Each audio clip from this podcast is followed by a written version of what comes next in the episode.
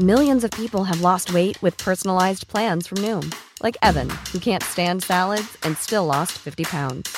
Salads, generally, for most people, are the easy button, right? For me, that wasn't an option. I never really was a salad guy. That's just not who I am. But Noom worked for me. Get your personalized plan today at Noom.com. Real Noom user compensated to provide their story. In four weeks, the typical Noom user can expect to lose one to two pounds per week. Individual results may vary. Heraldo Media Group presenta la información y el entretenimiento que usted necesita para estar enterado, también en su descanso. Informativo El Heraldo Fin de Semana, con Sofía García y Alejandro Sánchez, por El Heraldo Radio, con la H que sí suena y ahora también se escucha.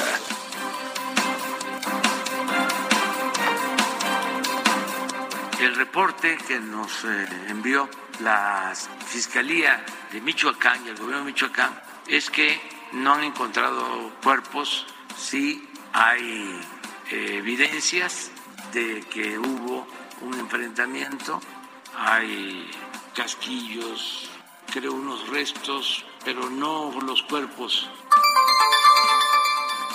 Lo sucedido en Michoacán hace unos días, el fusilamiento de 17 personas es un acto de terror en nuestro país.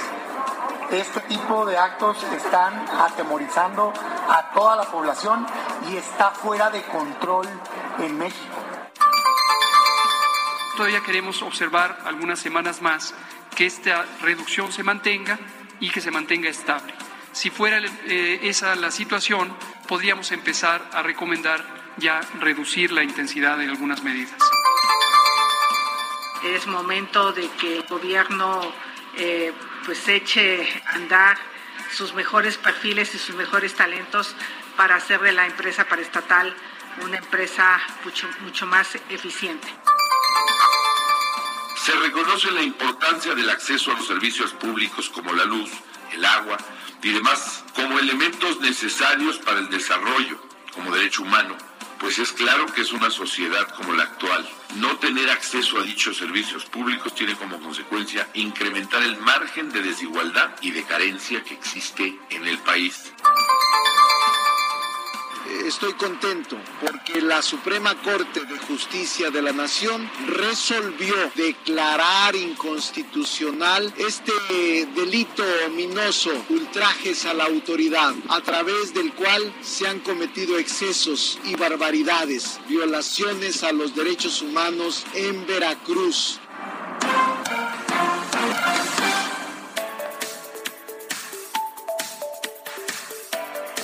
Hola, ¿cómo están? Muy buenos días. Es sábado 5 de marzo ya. Es este el primer fin de semana del tercer mes de este 2022. Bienvenidos a los micrófonos del informativo fin de semana. Gracias por estar con nosotros desde este momento, desde las 7 de la mañana hasta las 10. Recuerde que vamos a estar aquí todos juntos eh, de punta a punta en todo el país, ya lo sabe, a nivel nacional y también más allá de las fronteras a través de Now Media Digital. Así que quédese aquí con nosotros, vamos a platicar de muchas cosas. Yo no sé si usted ya va manejando, va a salir de su casa, está a punto ya de pues de irse a, a, trabajar, ¿no? Ya sea en transporte público o en coche propio. Pero lo que sí es un hecho es que ya no va a pagar en absoluto lo mismo de gasolina que pagaba hace dos días. Yo soy Sofía García y me da mucho gusto saludarte, Alex Sánchez. ¿Cómo estás? Muy buenos días. Muy buenos días a quienes nos escuchan a lo largo y ancho del país. Estamos transmitiendo en vivo este sábado 5 de marzo de 2022. La noticia no descansa hay mucha información. Ayer las redes sociales se inundaron de quejas sobre el abastecimiento de la gasolina. Precisamente, Sofi, muchas personas han dicho que no habían pagado lo que hoy les representa llenar el tanque de la gasolina. Y pues dicen, ¿qué está pasando? Malas noticias para usted porque ya está sintiendo los estragos de la guerra en su bolsillo en gran medida el incremento en el precio del combustible tiene que ver con la guerra que está pasando allá en Ucrania y los bombazos por parte de los rusos. Así es, no que no, no que todo estaba preparado, no que estábamos listos, no que no nos iba a pasar nada, no que no iba a haber ningún problema, no que como siempre ya estábamos listos. ¿O cómo? Pues era muy aventurado decirlo, la verdad es que desde un principio pues, fueron las expectativas de que iba a haber dos incrementos inmediatamente. El primero iba a ser precisamente el que tiene que ver con la gasolina porque sube el precio del barril del petróleo y con ello se incrementan los combustibles en el mundo. El segundo golpe que prácticamente hay que esperar en nuestras casas es lo que tiene que ver con el gas, porque uno de los principales abastecedores de gas en el mundo tiene que ver precisamente con esa zona de Europa que está siendo bombardeada, atacada.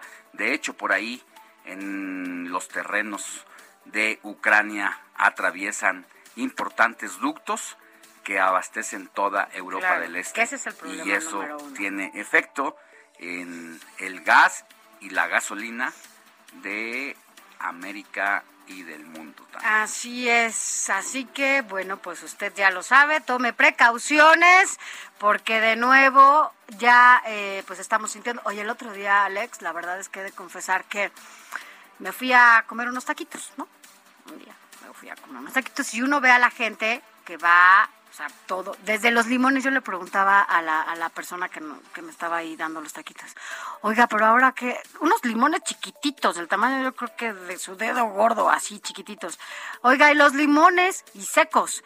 Y los limones ya los subieron. Oiga, y esto, oiga, el otro. Oiga, y la gasolina también ya se la subieron, porque es gente que generalmente tiene esos negocios, pues familiares, ¿no? Oiga, pero ¿cómo le hace? No, bueno, pues la verdad es que, mire, yo le voy a decir la verdad claro que eran unos taquitos de barbacoa, ¿no? Bien servidos. Y entonces me, me dice, no, pues la verdad es que nada más lo he subido dos pesos. No me lo va a creer por nada más, pero nos han subido todo. Y la gasolina, que es un medio, o sea, más importante, o el que utilizan, pues, para poder transportarse. Entonces, vaya, ha influido demasiado, la situación no está nada mal y bien o mal, desde un taquito que usted se vaya a comer, pues necesita una transportación hasta que usted vaya en el transporte público y lo mismo acá. Así que a todos nos va a pegar, sea como sea, ¿no? A pesar de los dichos del presidente de la República en las mañaneras, que como dice una cosa, dice otra, pero aquí escuchamos al presidente. A ver qué dijo. No tenemos problema, ya lo expliqué. ¿Cómo está blindado? Sí, decirle al pueblo de México que no hay nada que preocuparnos porque la economía está creciendo, eh, está garantizado que no va a aumentar el precio de la luz, ni va a aumentar el precio de las gasolinas, ya la luz ya había aumentado, ¿no? Pues no, pero sí, sí aumentó eh, por lo menos el tema de la gasolina. Espere también el recibo de la luz. No estamos pagando lo mismo que en otras ocasiones. Y aquí lo que uno se pregunta es qué va a pasar con esos excedentes petroleros. Los mexicanos necesitamos tener las cuentas claras porque el precio del petróleo por barril se fijó para este año que ya está en curso y que acabamos de pasar al tercer mes del año en el precio de entre 50 y 52 dólares por barril y resulta que ahorita está en 105 dólares. es decir, hay un incremento de más del 100% y ese excedente petrolero que no está etiquetado, que no está sujeto a revisión de la auditoría ni de nadie, pues necesitamos que de alguna manera se inyecte en recursos, no solamente como los de la gasolina, para que usted y yo no estemos pagando más de lo eh, que venía costando antes del problema que está pasando allá en Europa, sino que necesitamos que el gobierno con esos excedentes subsidie parte de los gastos de la gasolina y también de las escuelas, porque ya ve que ahora le quieren quitar el programa de educación de tiempo completo, dice porque van a arreglar las escuelas que se deterioraron con el cierre durante este tiempo de la pandemia. Así es. Así que bueno, pues con todo esto arrancamos rápidamente con un resumen de noticias. Informativo El Heraldo fin de semana. Lo más importante en resumen. El presidente Andrés Manuel López Obrador afirmó durante su conferencia de este viernes que el gobierno de México no donará armas a Ucrania para enfrentar la invasión de Rusia, al señalar que nuestro país es pacifista, aunque aclaró que sí se brindará ayuda humanitaria. Así lo dijo el presidente. Nosotros no, no mandamos armas a ningún lado. Nosotros somos pacifistas Ah, si es necesario, si es necesario los vamos a proteger también.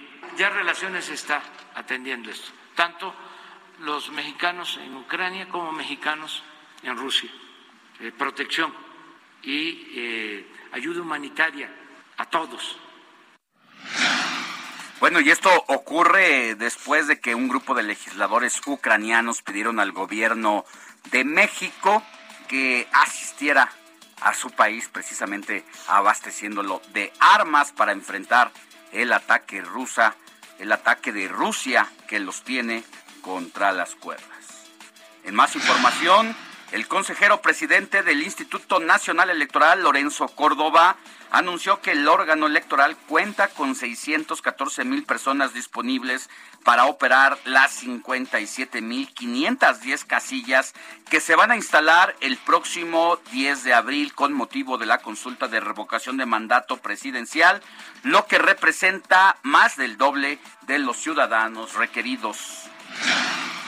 El periodista zacatecano Juan Carlos Muñiz, quien colaboraba en el medio local Testigo Minero, lamentablemente fue asesinado la tarde de ayer en la ciudad de Fresnillo cuando circulaba en un taxi de su propiedad, con lo que pues ya se convierte así en el séptimo comunicador asesinado en lo que va del año, en estos en estos dos meses, porque bueno, dos meses y días. Es lamentable lo que está pasando en torno a los atentados que está sufriendo la prensa para ejercer su trabajo. Ocurre allá en Fresnillo, Zacatecas, una de las entidades fuertemente golpeadas por el crimen organizado y este caso pone en evidencia cómo viven los periodistas en el país, además de ser acechados por el crimen organizado y los grupos de poder en turno, tienen que dobletear y ganarse la vida de otra manera porque los sueldos son raquíticos y si bien ya de por sí los atentados y las ejecuciones contra los periodistas son muy lamentables, todavía hay que enfrentar la impunidad en estos casos donde datos del propio gobierno federal revelan que nueve de cada diez casos como estos están en la impunidad. En más información, la jefa de gobierno de la Ciudad de México, Claudia Sheinbaum, anunció que las escuelas de tiempo completo que se encuentran en la capital van a seguir operando, lo que representa poco más de 500 planteles, así como también las casi mil que están bajo el esquema de jornada ampliada. Esto es relevante lo que está pasando porque no solamente es el gobierno de la Ciudad de México, Sofi, son cuatro gubernaturas de Morena y cuatro de la oposición que pintan su raya y le dan la espalda al presidente. Vamos a desmenuzar ese tema con lujo de detalle más adelante. A través de la coordinación 8M, más de 100 colectivos feministas convocaron a una movilización el próximo martes 8 de marzo del Ángel de la Independencia. Usted tome sus precauciones porque, bueno, generalmente estas, estas manifestaciones se dan en el marco justo del Día eh, Internacional de la Mujer. Esto partirá del Ángel de la Independencia al Zócalo Capitalino, a lo que se van a sumar también a estas manifestaciones familiares de víctimas de feminicidio y desaparecidas. Cabe decir también que tome sus precauciones porque no solamente empezaron ya a tomar precauciones allá en el Zócalo, ya pusieron las vallas, parece un contorno, un cuadro, en medio de otro cuadro, el Zócalo capitalino, pero no solo eso, también por Bellas Artes y estas dos calles que nos llevan de Avenida Juárez al Zócalo Capitalino están llenas de vallas, que es Madero y 16 de septiembre están llenas de vallas, así que bueno, pues eh, las cosas pareciera que ya saben cómo se van a poner allá en Palacio Nacional porque están blindando toda la Ciudad de México para estas manifestaciones que, pues usted lo sabe, la verdad es que las cifras en materia de feminicidio y violencia hacia las mujeres no han bajado, al contrario, en muchas ocasiones se han incrementado y por ello, bueno, pues el temor del gobierno federal que ya están llenas de vallas. La Secretaría de Salud informó que hasta la noche de este viernes se sumaron 9.748 nuevos contagios de COVID-19 y 308 muertes a causa de esta enfermedad, con lo que el país llegó a un acumulado de 5.554.392 casos confirmados y 319.604 personas fallecidas.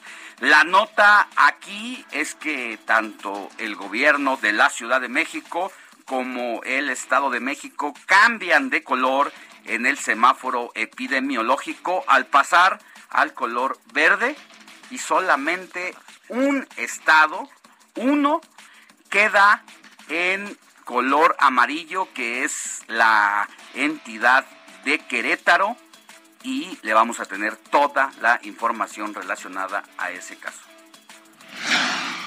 Vámonos a información internacional. El Ministerio de Defensa de Rusia anunció un alto al fuego temporal para permitir la apertura de corredores humanitarios en Ucrania, unas horas después de que las tropas rusas ah, se apoderaron de la central nuclear. Ya lo hicieron, estuvieron acechándola en estos días, pero bueno, pues ya, ya se apoderaron de esta central nuclear de Zaporilla, la más, la más grande de toda Europa.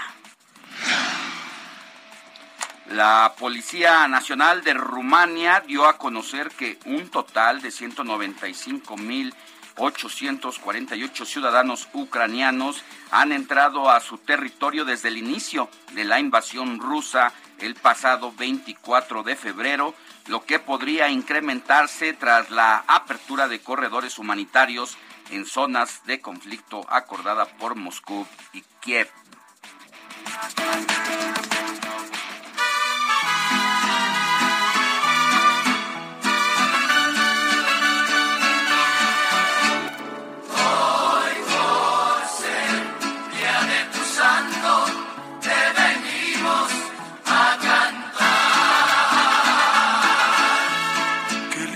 Moni Reyes, muy buenos días. Este sábado 5 de marzo, ¿a quiénes vamos a celebrar? Ahí estás, Moni, o ya te fuiste a celebrar a alguien. Seguro se fue a celebrar a alguien, Moni Reyes, porque bueno, pues hoy es 5 de marzo y seguramente muchos de ustedes pues celebran algo en particular, además de su santo, incluso su cumpleaños o algún aniversario. Vaya, hay muchas cosas que celebrar, sobre todo ahora y más en estos tiempos. Mi Moni, ¿cómo estás? Ya te recuperamos. Buenos días. Buenos días. Nos encontramos aquí en la redacción del Heraldo Radio viendo el amanecer y el clima delicioso, Delicioso. temperatura 17 grados. Sofi y Alex. Qué rico. Bueno, Así es. ¿a quién vamos a felicitar? Pues hoy vamos a felicitar a quien lleve por nombre Adrián, San Adrián. Fíjense que uno de los datos más conocidos de su biografía es la forma en la que fue martirizado.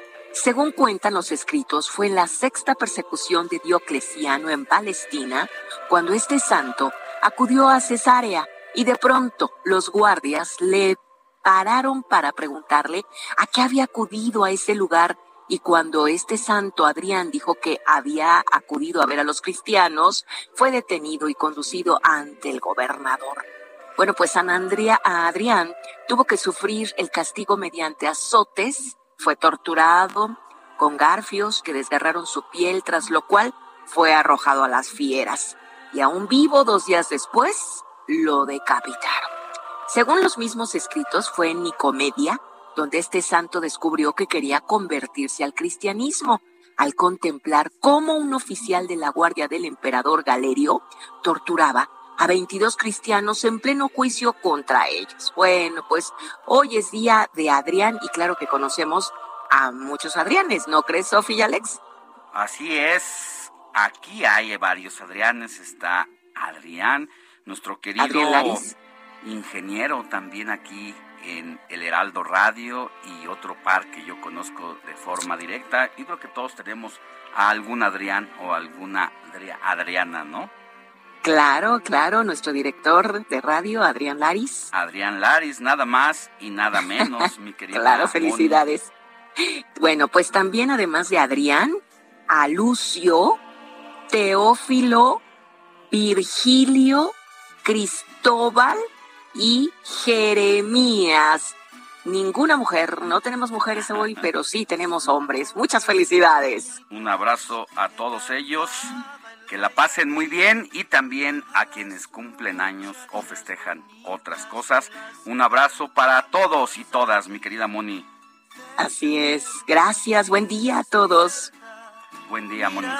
Que ya amaneció ya los pajarillos cantan, la luna ya se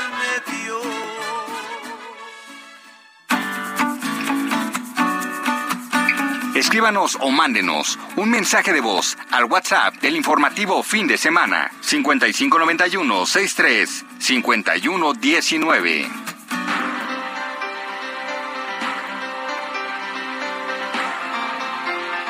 Son las 7 de la mañana con 21 minutos, hora del centro de la República. A quienes nos escuchan en todas las estaciones hermanas a lo largo y ancho del país, un abrazo para todos ustedes. En un momento vamos a mencionar las estaciones desde Tijuana hasta Villahermosa.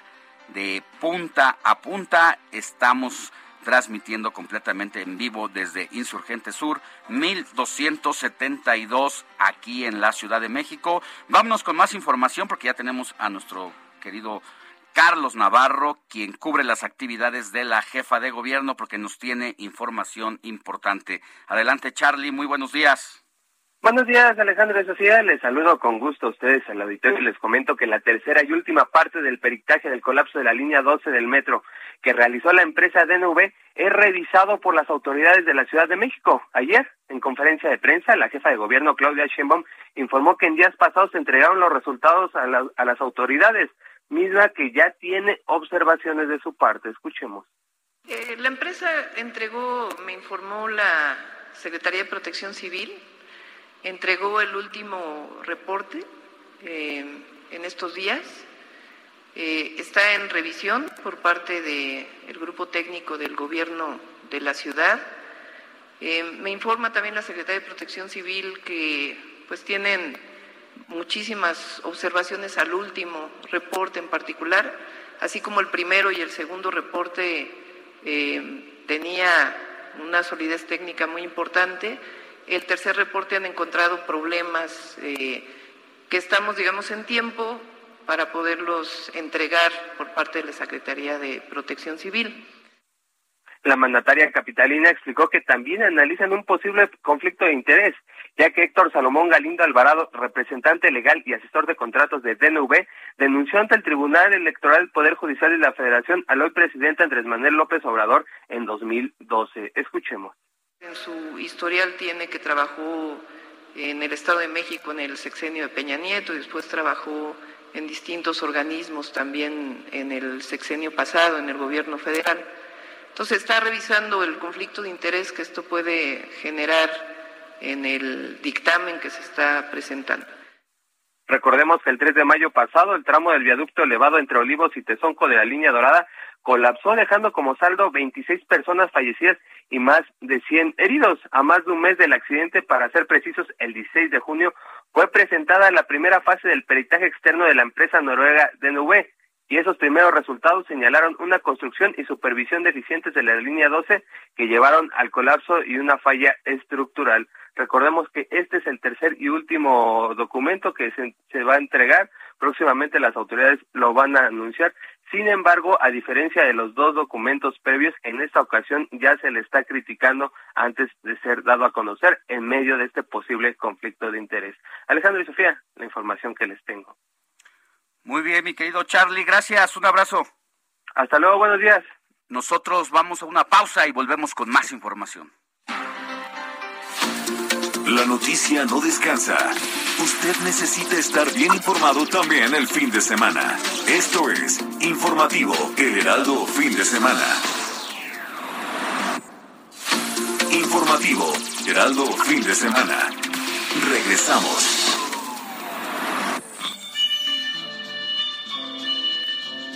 México es un país multicultural, de impresionantes paisajes y tradiciones milenarias, de cálida gente e incalculable biodiversidad. En cada uno de los 32 estados que conforman la República Mexicana es común descubrir algo nuevo, quizá un dato histórico o un nuevo sabor. Por tanto, y de acuerdo al sitio web oficial de la Secretaría de Turismo, un pueblo mágico es un sitio con símbolos y leyendas, poblados con historia, que en muchos casos han sido escenarios de hechos trascendentes para el país. Esta iniciativa se ha impulsado con la intención de redescubrir México desde otra perspectiva, una alternativa fresca e innovadora para el turismo nacional y también extranjero, que se aventura a descubrir todos los paradisíacos rincones de la República. Los pueblos mágicos son la mejor opción para viajar si no se cuenta con el tiempo o recursos económicos suficientes, pues la ubicación geográfica de muchos de ellos no implican traslados largos ni caros, así como también está la opción de visitarlos en un solo día para salir de la cotidianidad de la vida y evitar pagar algún costo excesivo de hospedaje.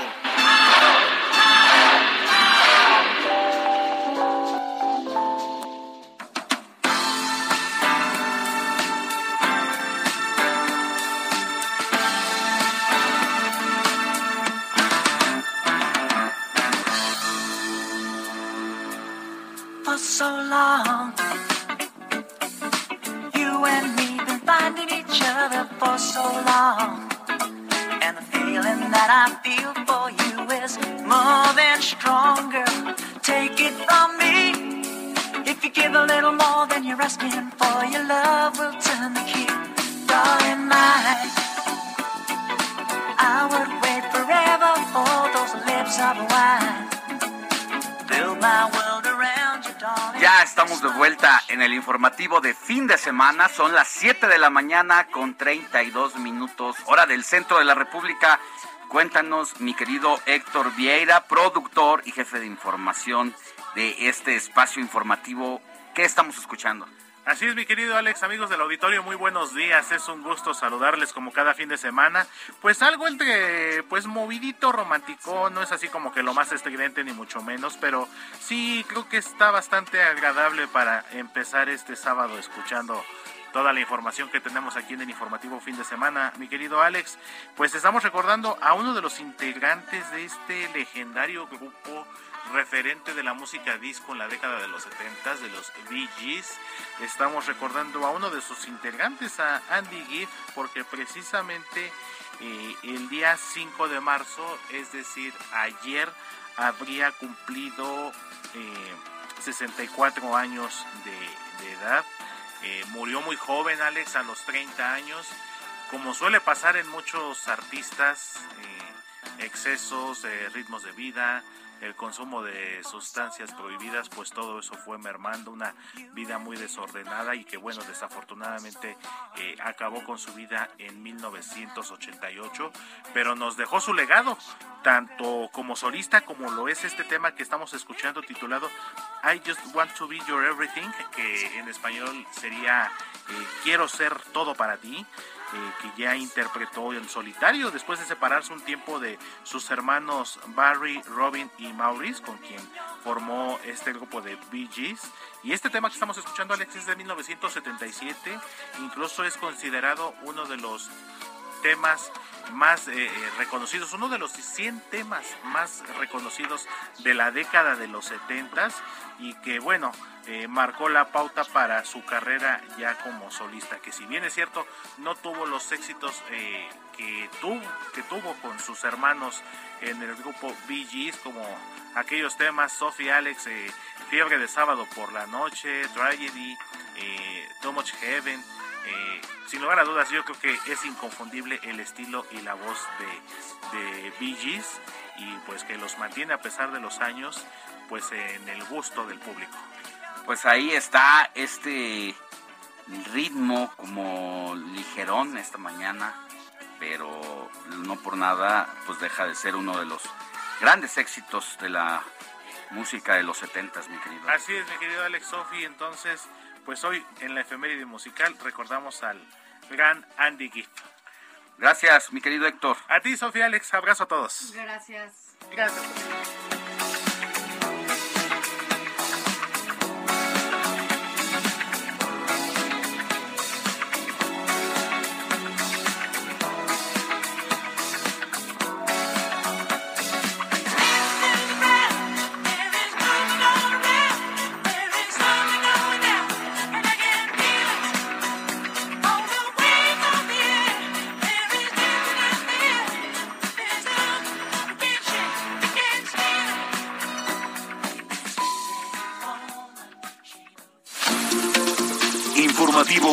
Heraldo Fin de Semana con Sofía García y Alejandro Sánchez.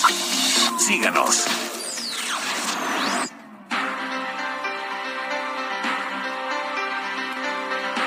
Son las 7 de la mañana ya con 36 minutos hora del centro del país. Gracias por quedarse con nosotros, continuar aquí con nosotros para platicar ustedes y nosotros.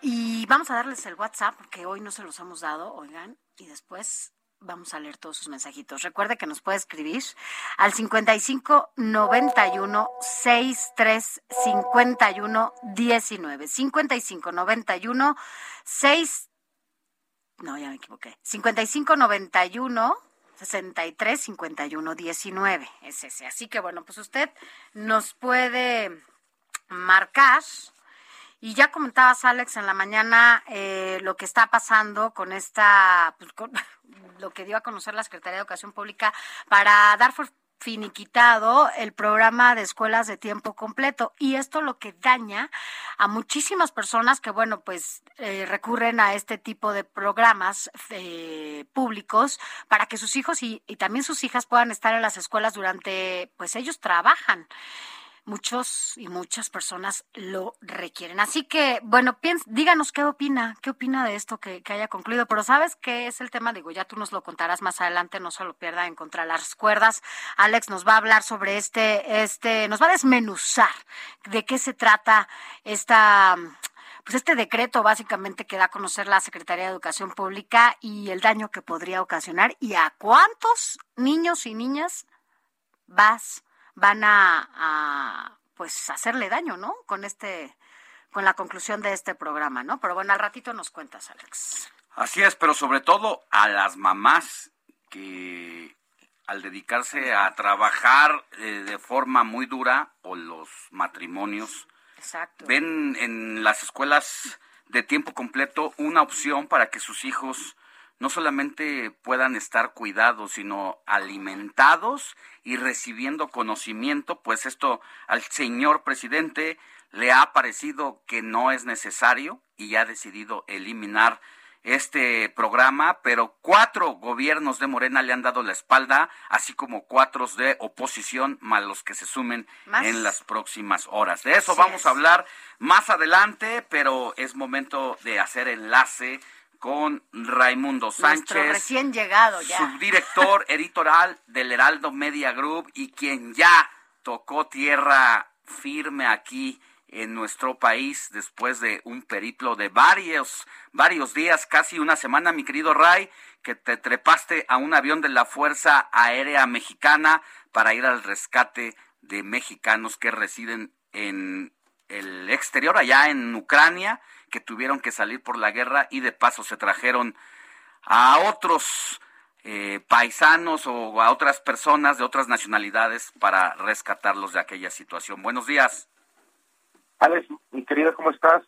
Sofi, los saludo con gusto. Pues como bien dices, fueron cinco días de esta llamada Operación Rescate que pues que ejecutó eh, el gobierno mexicano a través del canciller Marcelo Ebrard, eh, enviando un avión de la Fuerza Aérea Mexicana a territorio rumano, porque llegaron a Bucarest para de ahí este, pues trasladar a, mexicanos que estaban siendo eh, literalmente rescatados eh, por la pues por las, las autoridades diplomáticas, en este caso la embajadora eh, Olga García Guillén, la embajadora de México en Ucrania, los mexicanos estaban huyendo de esta pues de este fuego que hay cruzado en la en la en esa zona de esta guerra literal que, que hay entre Ucrania y Rusia.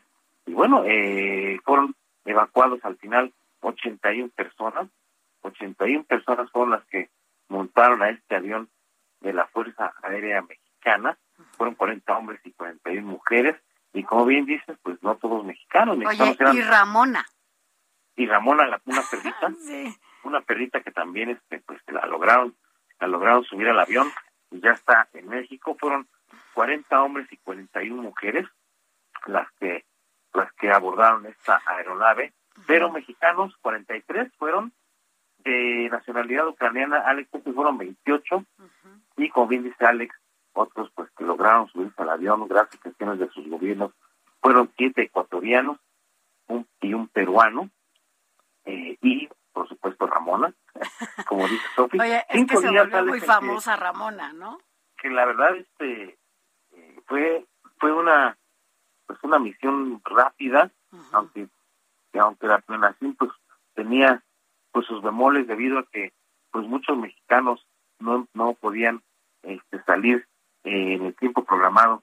Eso, eso te iba a preguntar, mi Ray, porque yo recuerdo que en esta cobertura especial que tú hiciste y justo nos dabas a conocer todo lo que pasaba desde, desde Rumania, eh, primero llegaron, entiendo, y bueno, pues eh, se supone que había 22 mexicanos que iban a regresar en este avión en el que tú venías.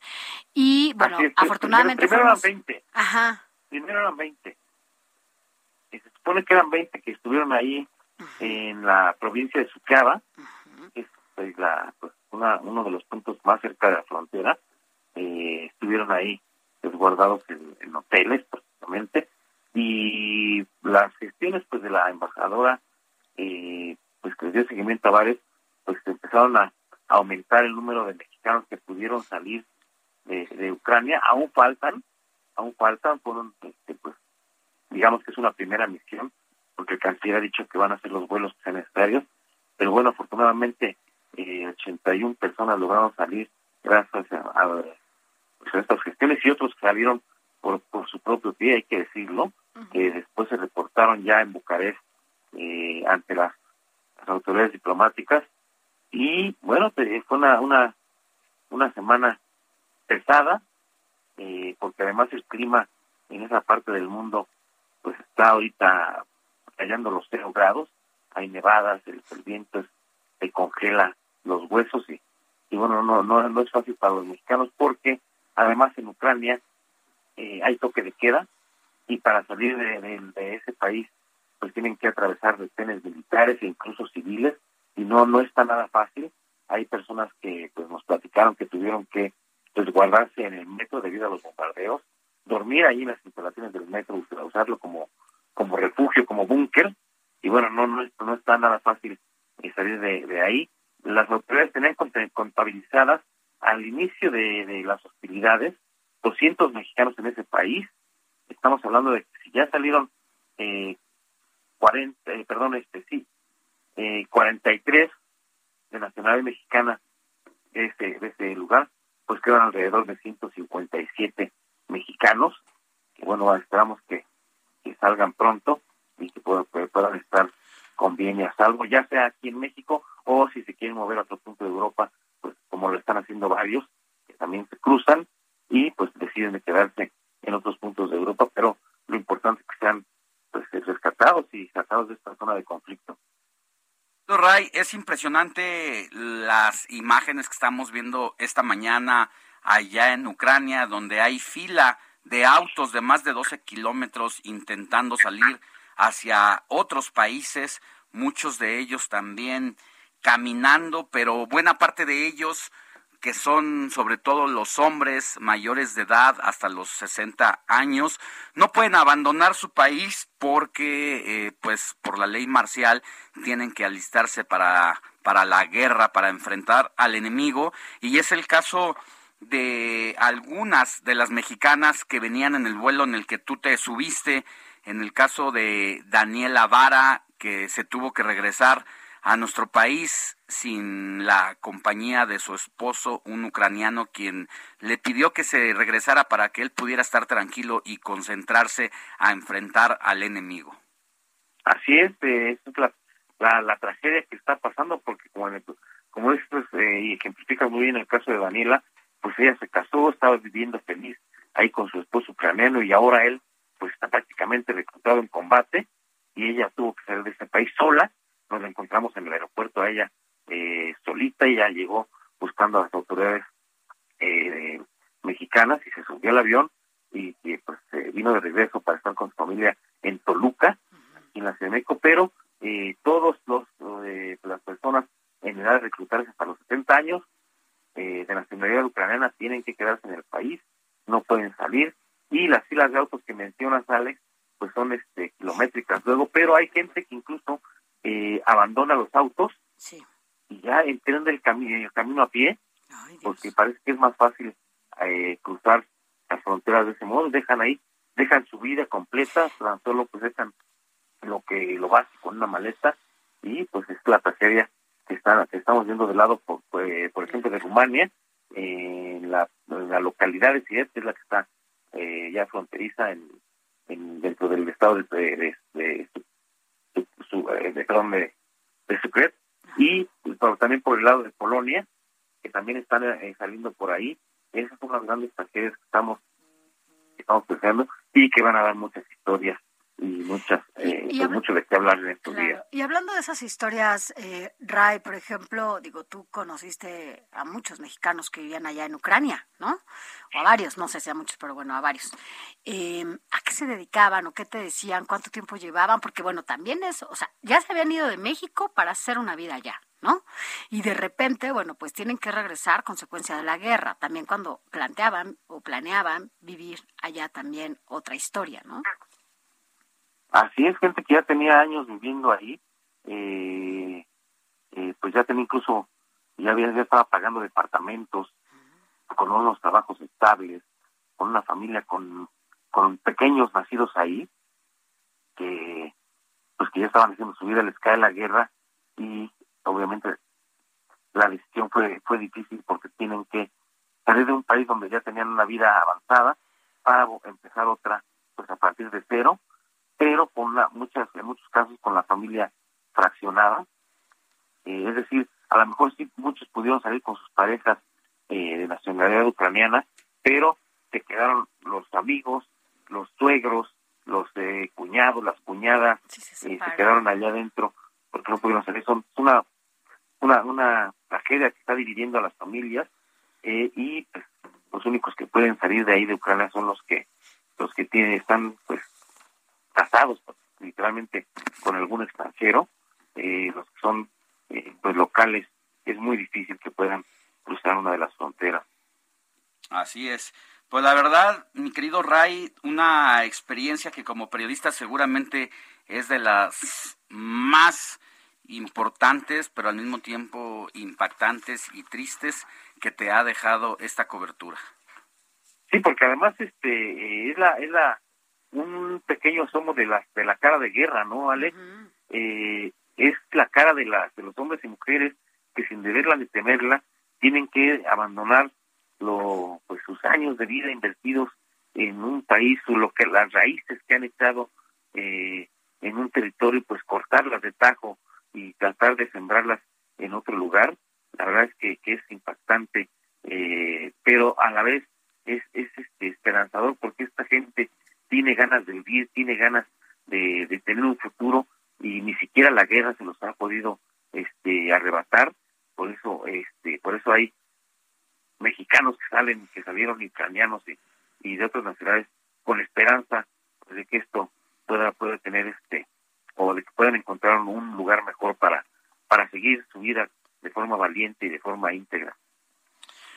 Pues allí está eh, el testimonio de muchos mexicanos que han tenido que abandonar eh, ese país donde fueron a echar raíz, donde encontraron otro modo de vida y que hoy vuelven a su patria, muchos de ellos también acompañados por otras personas con las que hicieron familia en los últimos años y que pues la vida les ha jugado este destino, ya están de vuelta y vamos a ver, eh, pues ojalá, ojalá que puedan comunicarse con su familia más adelante y puedan volver a verlo después de que esto esto termine, no sabemos cuándo, tiene que terminar tarde que temprano, pero quisiéramos que fuera más temprano que, que tarde, mi querido Ray, y por lo pronto, pues aquí te agradecemos la cobertura que hiciste para todas las plataformas del Heraldo Media Group. Alex, contigo iniciamos la plataforma de la, la cobertura en esta plataforma con en tu programa con Alex y Sofi eh, y aquí la vamos a prácticamente cerrar, aunque pues la, las historias siguen y siguen, vamos a seguirlas cubriendo ya desde otra desde otro lugar, desde acá de la ciudad de la Ciudad de México, pero no vamos a, quitar el ojo de, esa zona. Empezamos contigo y terminamos contigo esta cobertura especial. Así es. Te subiste antes de las 10 de la mañana, que a esa hora despegaba el avión de la Fuerza Aérea para trasladarse al otro lado del mundo el domingo pasado, hoy sábado, prácticamente bajas la cortina en esta cobertura, no sin antes pues dejar todos los testimonios de quienes tuvieron la fortuna de poderse regresar a su patria aún en estas circunstancias. Así es, Alex, con gusto. Eh, la verdad, se cierra un capítulo, la, como insisto, el libro sigue, el libro sigue escribiendo, y ahí vamos estar, y tú y Sofi y todos los de este, este grupo periodístico, pues vamos a seguir escribiendo esta historia. Gracias, Ray. Qué bueno que ya estás de este lado. Gracias, Sofía. Gracias, un abrazo enorme para Ray. Mira, Sofía, antes de que pases a la lectura de un mensaje importante que tenemos del Heraldo Media Group, leo un mensajito de Tony Talacón de Cuautitlán Izcalli, Sofi y Alex, con la cancelación de la escuela de tiempo completo, le están quitando a muchos estudiantes la única posibilidad de estudiar y de tener una comida al día, dando como resultado su deserción escolar y a futuro ser material humano incorporarse a las filas del crimen organizado por falta de este programa. Saludos a Tony Talacón de Cuautitlán Izcalli. Bien, dices Tony Talacón, pues sí, no solamente les quitan la posibilidad de estar eh, más tiempo ahí y tener alimentos, sino además la educación ha sufrido un retraso, por lo menos en México, eh, de 10 años, ya lo habían dado a conocer especialistas y esto en nada aporta que eh, pues que ayuden a los niños a que las cosas sean distintas. Pero bueno, vámonos rápidamente a un mensaje importante de este grupo al que pertenecemos, de esta familia en, la que estamos, que es el Heraldo Media Group. Porque, bueno, pues el Heraldo Media Group sigue creciendo ahora en los Estados Unidos, eh, ya que, bueno, pues también se sumará a su cobertura en las ciudades de Corpus Christi, Texas y Tallahassee, en Florida, de la mano de su socio Now Media Digital. Pues de esta manera, esta alianza va a permitir que la señal llegue cada vez a más ciudades, a más espectadores y bueno, pues esta alianza entre Now Media Digital y el Heraldo eh, Media Group se fortalece llevando esta señal a más de cinco estados de la Unión Americana y más de 12 ciudades a través pues de esta oferta de radio y televisión, así como pues de dispositivos virtuales como Oculus, proveedores de televisión por internet. Vaya, hay eh, esta posibilidad de que cada vez lleguemos a más espacios allá en distintas ciudades de Estados Unidos y además la importancia para nosotros que estamos de este lado, porque usted ha de conocer a alguien, ¿no? Que viva allá, a un amigo, a un familiar que tuvo que irse y siempre es importante mantenernos en contacto con ellos a través de estos micrófonos o a través de la televisión mexicana que nos permite que ellos estén informados, pero también transmitirle algunos mensajes. Así que siempre se lo hemos dicho. Nosotros queremos también ser esa voz que usted requiere para hacerle llegar algunos mensajes si es que requiere algo que decirles del otro lado de las fronteras. Nosotros, nosotros somos esa vía, nosotros somos estos voceros que pueden ayudarle a usted a que lleguen esos mensajes. Así que bueno, pues Now Media junto con eh, el, el, Heraldo Media Group eh, continúan justo liderando este camino para brindar una excelente programación en ambos lados de la frontera, Estados Unidos, México. El objetivo es convertirnos en un medio de comunicación, por supuesto, preferido no solo para usted, sino también para todos aquellos empresarios que gustan y les gusta estar también aquí. Quédense con nosotros a partir de seis minutos. Nosotros estaremos enlazados a través del Heraldo Televisión y el Heraldo Radio en todas las frecuencias. Nos escuchamos en tres minutos. No se vayan.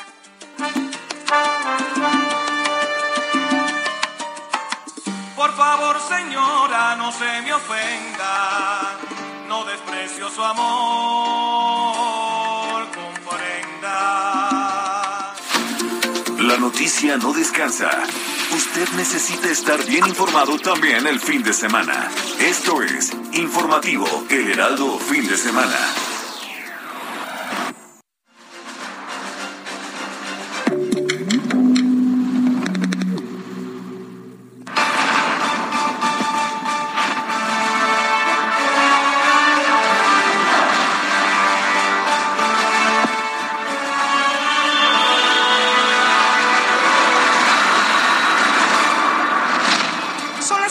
del 5 de marzo del 2022. Iniciamos con el informativo de fin de semana. La Ciudad de México y el Estado de México regresarán al color verde del semáforo epidemiológico. Las escuelas de tiempo completo se mantendrán en la Ciudad de México. Aterrizó el avión con 81 mexicanos que lograron salir de Ucrania.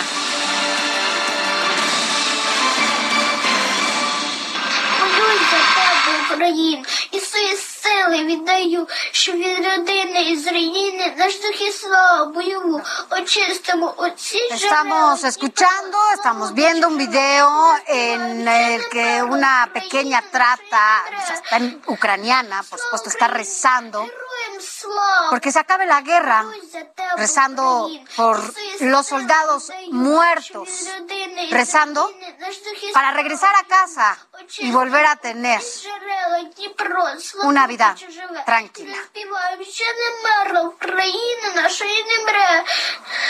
Слава Україні! Героям слава! Молюсь за тебе, Україну, і свої сили віддаю, щоб від родини. Así esta pequeña que escuchamos rezando, así quisiéramos todos que ya concluya esta guerra. Muy buenos días de nuevo, excelente sábado para quienes nos acaban de prender en su televisor. Esto es el informativo fin de semana y durante las siguientes dos horas estaremos aquí dándole información importantísima, así como la que acabamos de escuchar. Y de ver, yo soy Sofía García, Alex Sánchez, ¿cómo estás? Muy buenos días. La verdad es que pone triste escuchar a una pequeñita como ella orando, pidiendo por su gente, por sus soldados. Es el caso de medio millón de niños que se encuentran en refugio allá en Ucrania y que esta mañana para nosotros amanece la frontera de varios países, no se diga de Polonia, donde más de 12 mil personas, entre ellas muchos niños, están tratando de cruzar al otro lado. Eso es lo que le vamos a contar en el transcurso del informativo.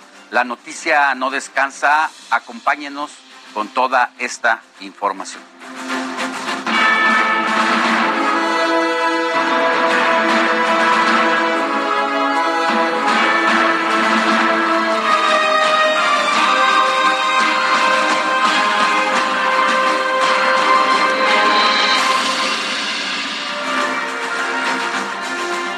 Hoy estamos en el día 10 de los bombardeos por parte de Rusia contra Ucrania y en medio de sanciones, condenas internacionales y llamados al cese al fuego, sin embargo los ataques continúan. Hasta el jueves se hablaba de poco más de 2.000 civiles muertos. Ante los ataques de Rusia contra Ucrania y cerca de 500 soldados, aunque, bueno, pues estas cifras no son del todo ciertas, ya que con los bombardeos es casi imposible tener un recuento diario, porque, bueno, pues las personas buscan resguardarse y no estar en las calles. Además, de que la ONU también indicó que cerca de 500 mil niños han tenido que dejar su país para lograr refugiarse en países vecinos. Se prevé que esta suma aumente lamentablemente durante los próximos días.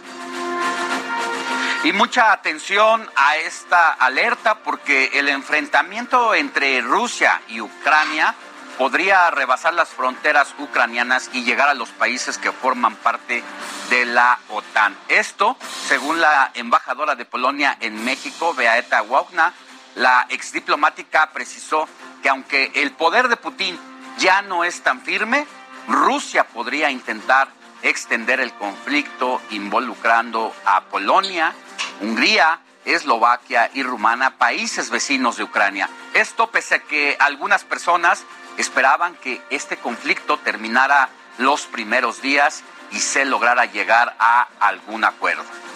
El gobierno de Ucrania denunció que el ejército de Rusia ha estado lanzando bombas termobáricas, también conocidas como bombas de vacío, las cuales fueron prohibidas por la Convención de Ginebra por su gran poder devastador capaz de vaporizar cuerpos humanos.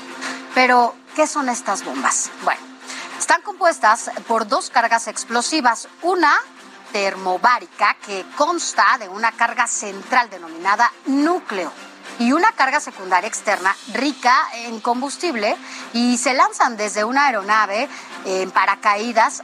Antes de llegar, se activa la primera carga que libera y esparce un aerosol inflamable. Después, la ojiva explota y activa la niebla de aerosol, creando una enorme explosión y un vacío al aspirar el oxígeno del aire circulante. O sea, esto es realmente impresionante, lo cual, bueno, pues puede ocasionar que las personas estén muy cerca de la muerte.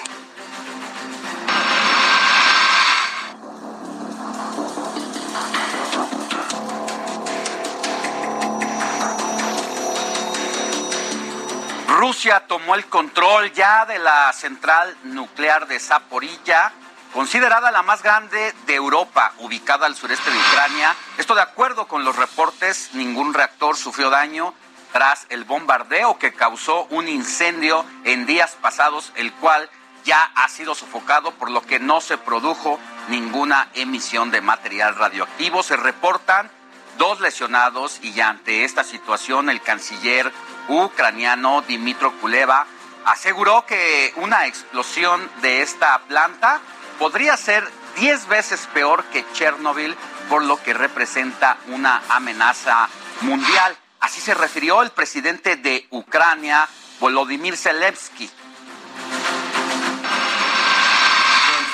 Y advertimos a todos que ningún país más que Rusia ha disparado sobre las unidades de energía nuclear. Esta es la primera vez en nuestra historia, en la historia de la humanidad. El Estado terrorista ahora recurrió al terror nuclear. Europeos despierten. Por favor, díganle a sus políticos.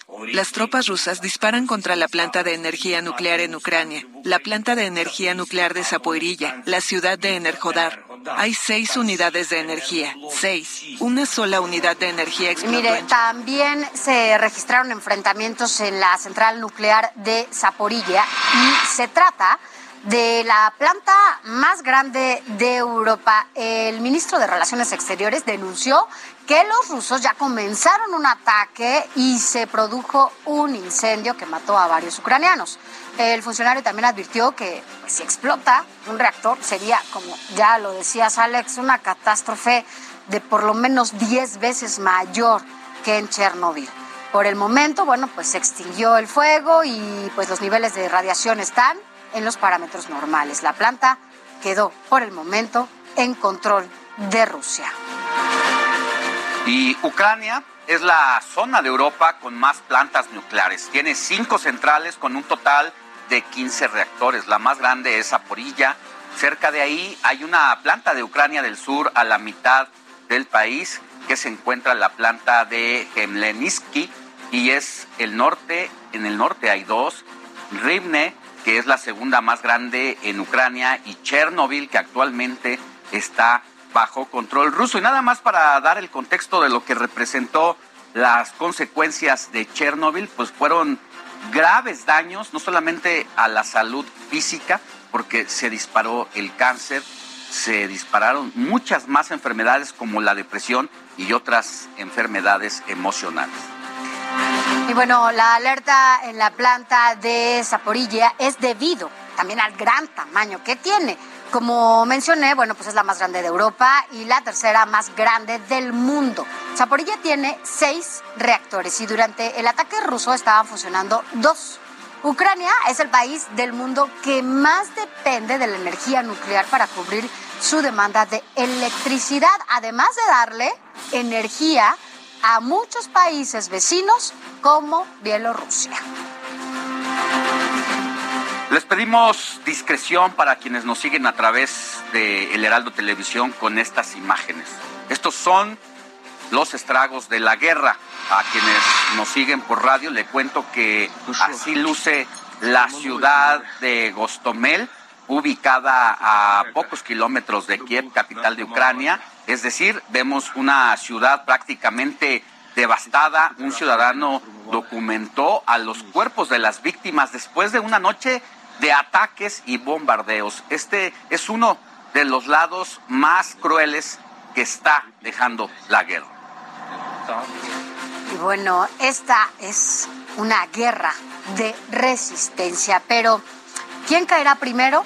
Bueno, pues resulta que Ucrania, eh, recibiendo los bombardeos del ejército invasor, o Rusia, frente al mundo, dándole la espalda. Y es que, mire, frente a todo tipo de sanciones, es objeto, o sea, como económicas, bloqueos de aeropuertos y marítimos, así como ahorcamientos de cuentas privadas de los hombres de poder, de los hombres más cercanos, incluso a Vladimir Putin. Y es que desde el inicio de este conflicto militar entre Rusia y Ucrania, que fue el pasado 24 de febrero, el mundo ha impuesto ya muchas sanciones contra Kremlin con la intención de ponerle punto final a la guerra. Por ejemplo, el G7, que es este grupo de países más poderosos del mundo, limitó la capacidad de Moscú para financiar en dólares, euros y libras. Atacarán también su capacidad para competir económicamente y congelarán sus activos en Estados Unidos. Son 19 países los que cerraron ya su espacio aéreo eh, para cualquier avión de origen ruso. Canadá también cerró sus puertos y prohibió a sus entidades financieras hacer negocios con el Banco Central de Rusia. La Comisión Europea vetó a los medios de comunicación rusos, Sputnik y Russia Today. Además, Alemania rompió con su política tradicional, pues confirmó ya el envío de armas de forma directa a Ucrania. Además, anunció un financiamiento adicional de más de 110 mil millones de dólares extras al ejército y el cumplimiento con el gasto militar de la OTAN, mientras que Suiza, que había permanecido neutral frente a conflictos internacionales, esto desde 1815, pues ahora anuncia que va a congelar las cuentas e implementaría las sanciones de la Unión Europea contra rusos que participen en los ataques contra Ucrania. Y las sanciones contra Rusia ya no son solo a nivel económico y financiero también. Bueno, pues se libra una batalla digital. Plataformas como Google, Facebook, Twitter han ya suspendido o restringido sus servicios digitales. Pero escuchemos la siguiente información.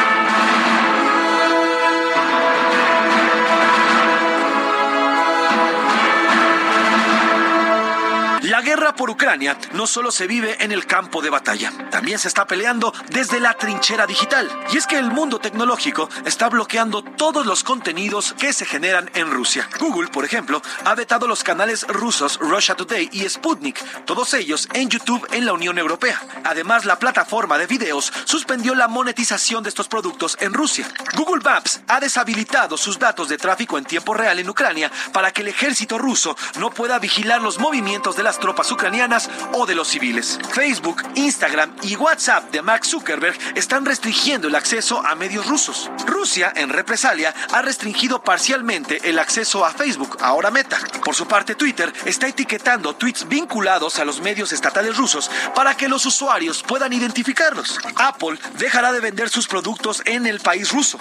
Mientras tanto, Russia Today y Sputnik no estarán disponibles en las App Store y se deshabilitarán algunos servicios de Apple Maps para proteger los datos de ubicación de los ucranianos. Se trata de una batalla sin rifles ni disparos. Es una batalla digital entre Silicon Valley y el Kremlin por el manejo de la información. Erika Alcántara, Heraldo Televisión.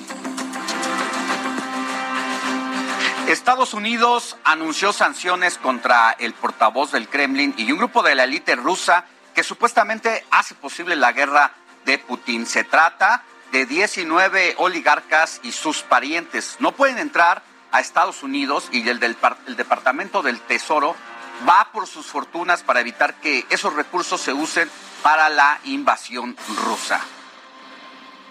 Y bueno, por otro lado, también Ucrania se pronuncia por eh, liberar a los soldados rusos capturados y sus madres van por ellos. Así que el Ministerio de Defensa las invitó a llegar a buscarlos y se comprometió a devolvérselos, pues afirmó que, contrario al régimen fascista de Putin, los ucranianos no hacen la guerra contra las madres o contra los hijos e hijas. Además, con el fin de sensibilizar a la opinión pública de Rusia, Ucrania ya abrió una línea telefónica para que los padres pregunten la situación de sus hijos combatientes.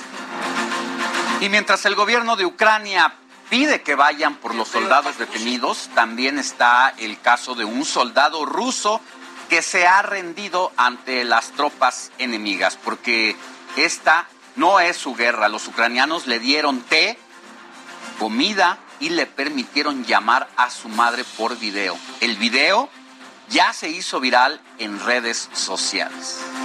Y el gobierno de Estados Unidos le concederá a los ucranianos el estatus de protección temporal por 18 meses. Esto les va a permitir trabajar, vivir en Norteamérica sin ningún riesgo de ser deportados y la protección también se brindará a los ucranianos que estén en Estados Unidos antes del primero de marzo.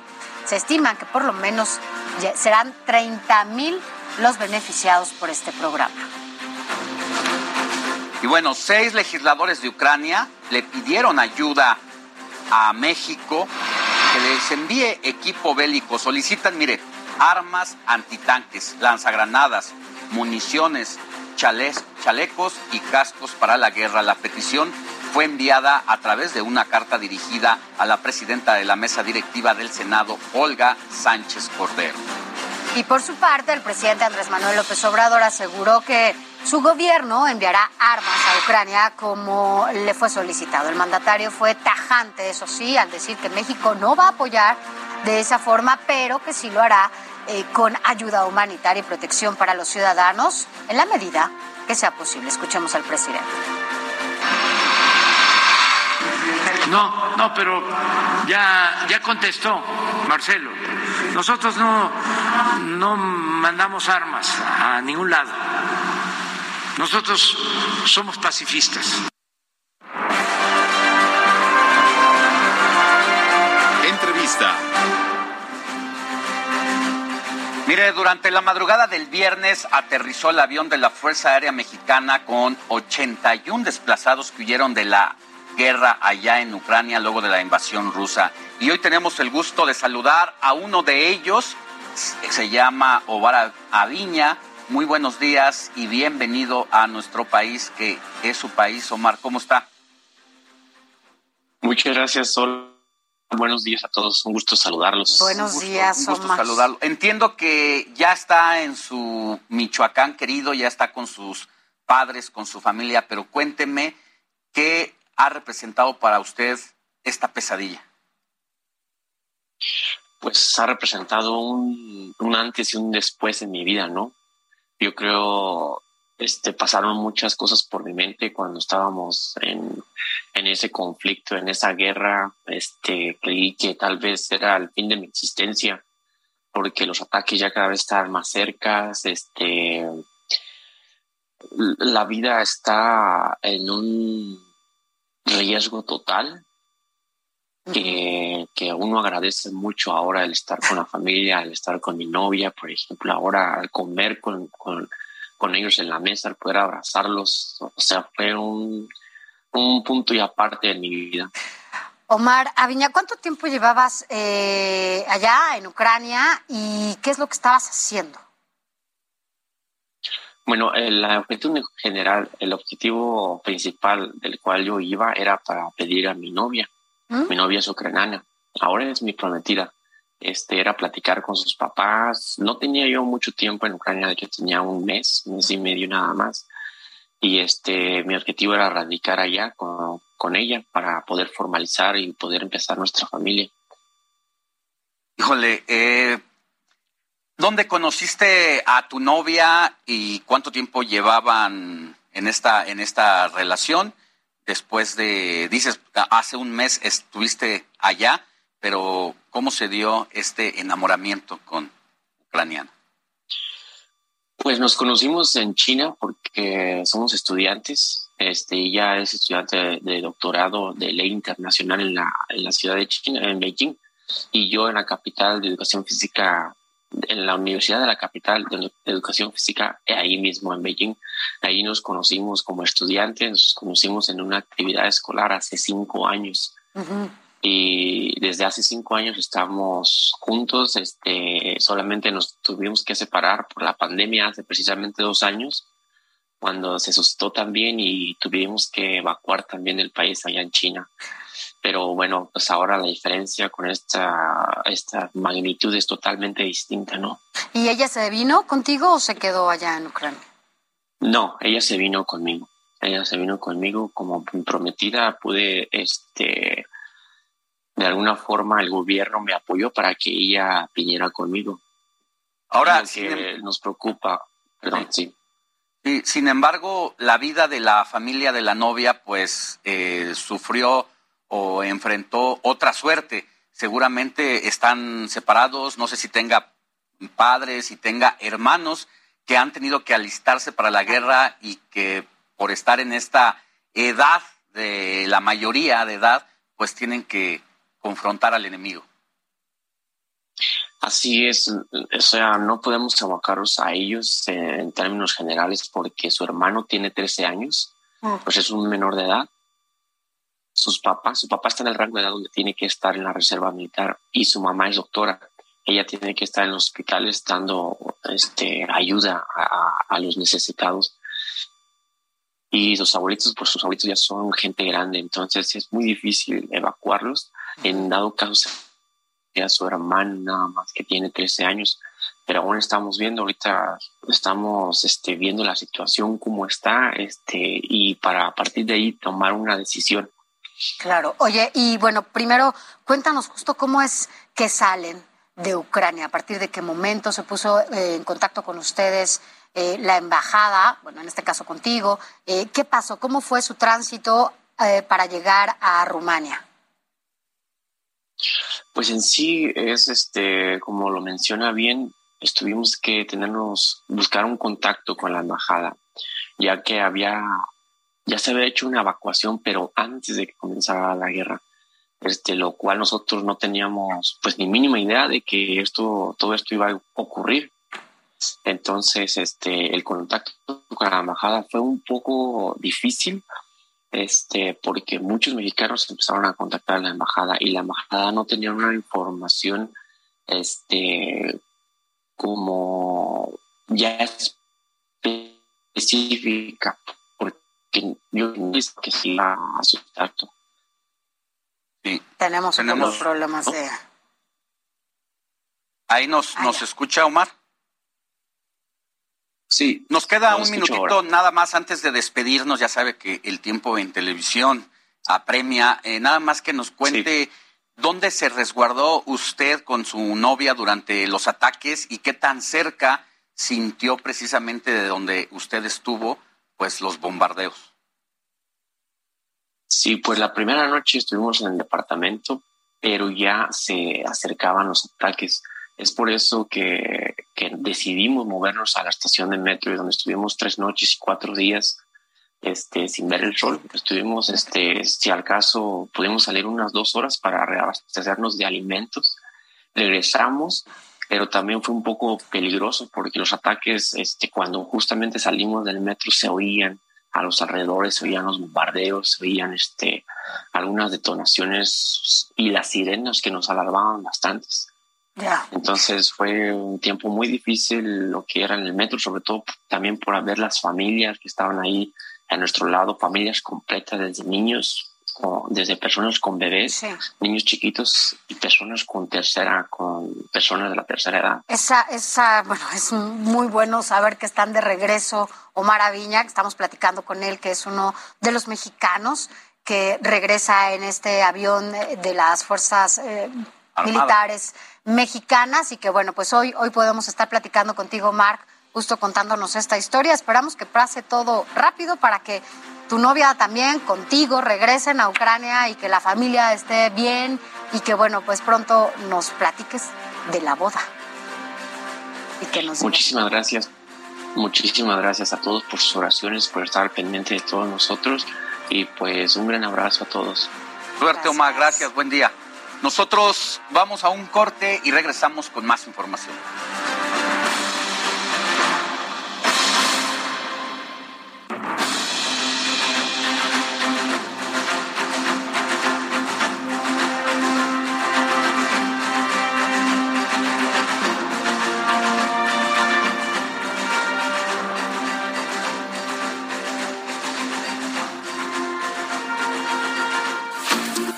La noticia no descansa.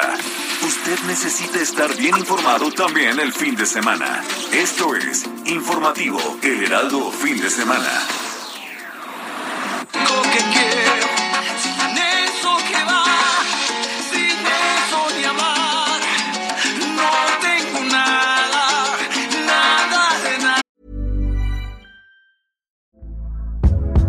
Hey there, it's Michelle Norris. I'm host of a podcast called Your Mama's Kitchen. When I travel, I'm usually looking for a way to find a taste of home when I'm not at home. And one of the things I love to do when I am at home is entertain. And Airbnb allows me to do that. When I was in California recently, I rented a house that had a great kitchen. And when we were sitting around the table, we we're all thinking, we're in someone else's house. Someone could be in all of our homes as well. If you have a home, but you're not always at home, you have an Airbnb. Your home might be worth more than you think. Find out how much at airbnb.com/slash host.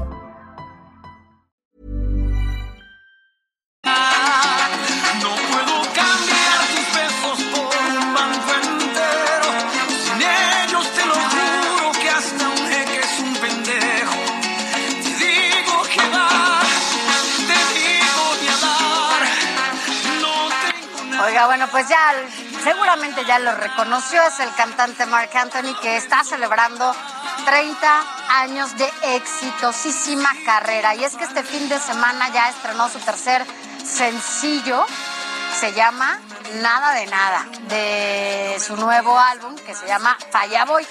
Nada de Nada es una historia, una, una historia de amor, pues tras bastidores con la- de varias cosas que ha vivido yo supongo Marc Anthony, ¿no? O sea, imagínate todas las historias que ha vivido Marc Anthony. Oye, y sobre todo, ¿con quién, no?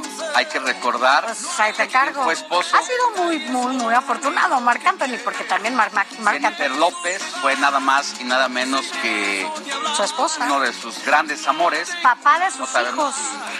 hacia ella está dedicada esta canción o a quién. Por lo menos ya, ya, ya, ya está ahí. Pero sabes que va a estar acá en la Ciudad de México y yo no sé, Alex, a ti te gusta bailar, pero bueno, la verdad es que hay que, Vamos a ir. literal hay que ir a verlo porque baila muy bien, señor. Yo alguna vez tuve la oportunidad de verlo y la verdad es que es impresionante. Así que hay que ir a verlo. Vamos a escuchar otro poquito de Mark Anthony. No tengo nada, nada de nada,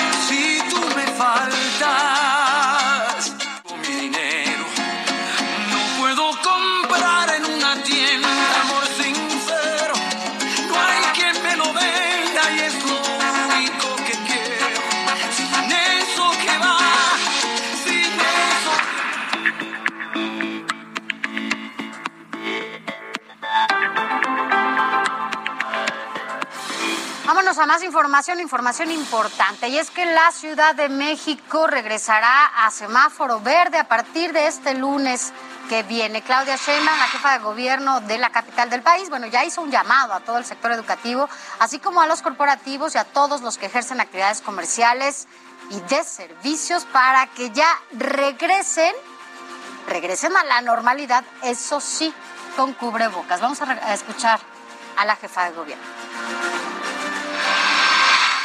Ya estamos en semáforo verde. Eso significa que se abren todas las actividades, todas, sin restricciones, a partir del próximo lunes. Ya eh, vamos a pedir a la Secretaría de Educación Pública, a todas las universidades, eh, todo lo que tiene que ver con el sector educativo, para que se regrese de manera normal a tomar clases. Y mire, el acompañamiento de lo que pasa en la Ciudad de México ha sido clave para lo que pasa en el Estado de México o viceversa. En esta ocasión, el gobernador de la entidad mexiquense, Alfredo del Mazo, informó que la entidad también volverá al semáforo verde a partir del lunes de la próxima semana. Y durante las últimas 24 horas se registraron 9.748 nuevos contagios. A su vez se reportaron 308 defunciones para llegar a un total de 319.604 fallecidos por esta enfermedad.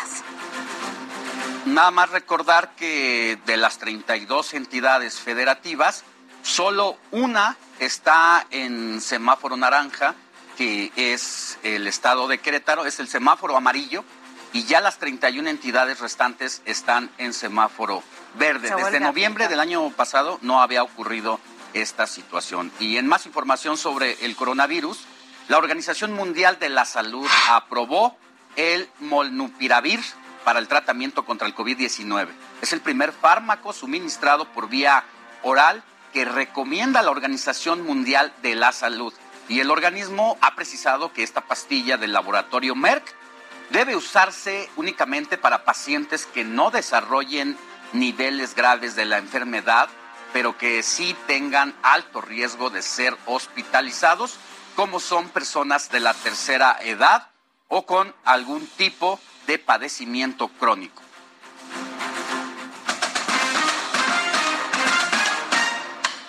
Deportes.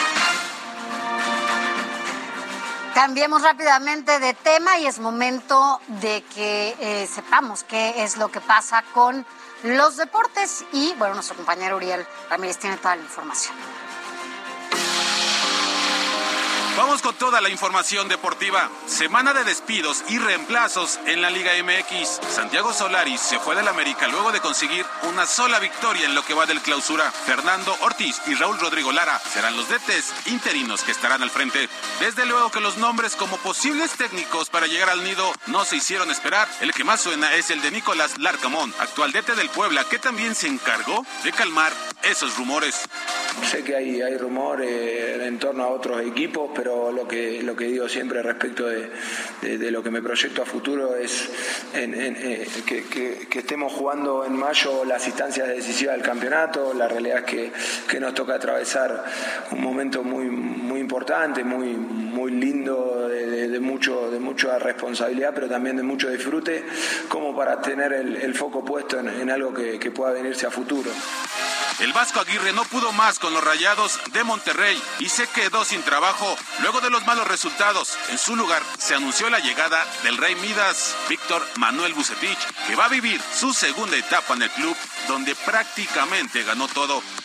No me cabe la menor duda que la probabilidad del- y el crecimiento del plantel se va a dar, ¿no? Trabajaremos en esa unión, en esa armonía para poder lograrlo con la directiva, con lo que es el cuerpo técnico, con los jugadores y por supuesto, como lo he mencionado también con la afición, porque la afición para nosotros es básica también.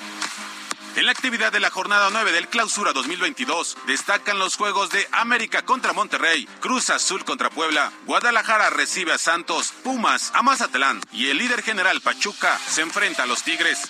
La selección mexicana de fútbol anunció que va a tener un partido amistoso contra Guatemala el 27 de abril en Miami. El Tri enfrentará a un viejo conocido como es Luis Fernando Tena, actual entrenador de la bicolor.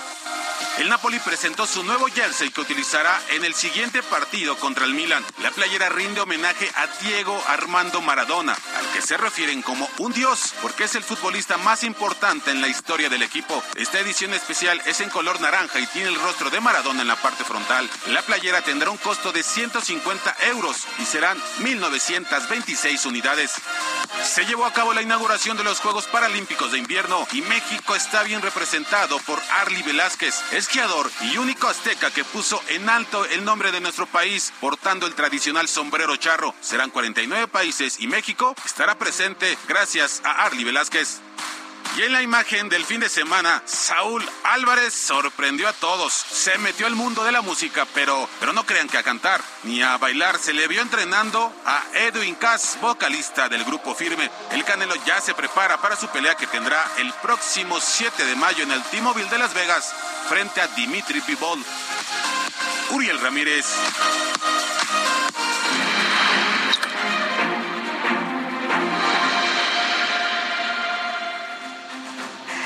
Estamos a 92 días de las elecciones en algunos estados de la República, seis, seis estados, pero aquí le estamos dando toda esta ruta rumbo al 2022 en estas seis gubernaturas. Y mire, iniciamos rápidamente con Quintana Roo, donde el Instituto Electoral de ese estado amonestó públicamente al precandidato de Movimiento Ciudadano a la gubernatura, José Luis Pech, por promover su imagen al difundir su tercer informe de actividades como senador fuera de los plazos establecidos por la ley.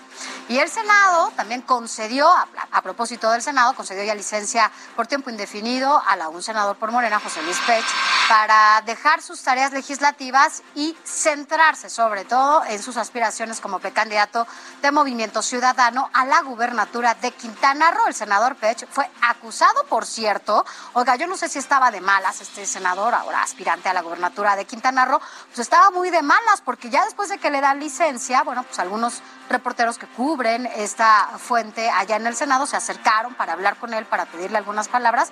Y bueno, lo único que hizo fue insultarlos y además echarse a correr. Vamos a escuchar lo que, lo que hizo y lo que dijo este senador.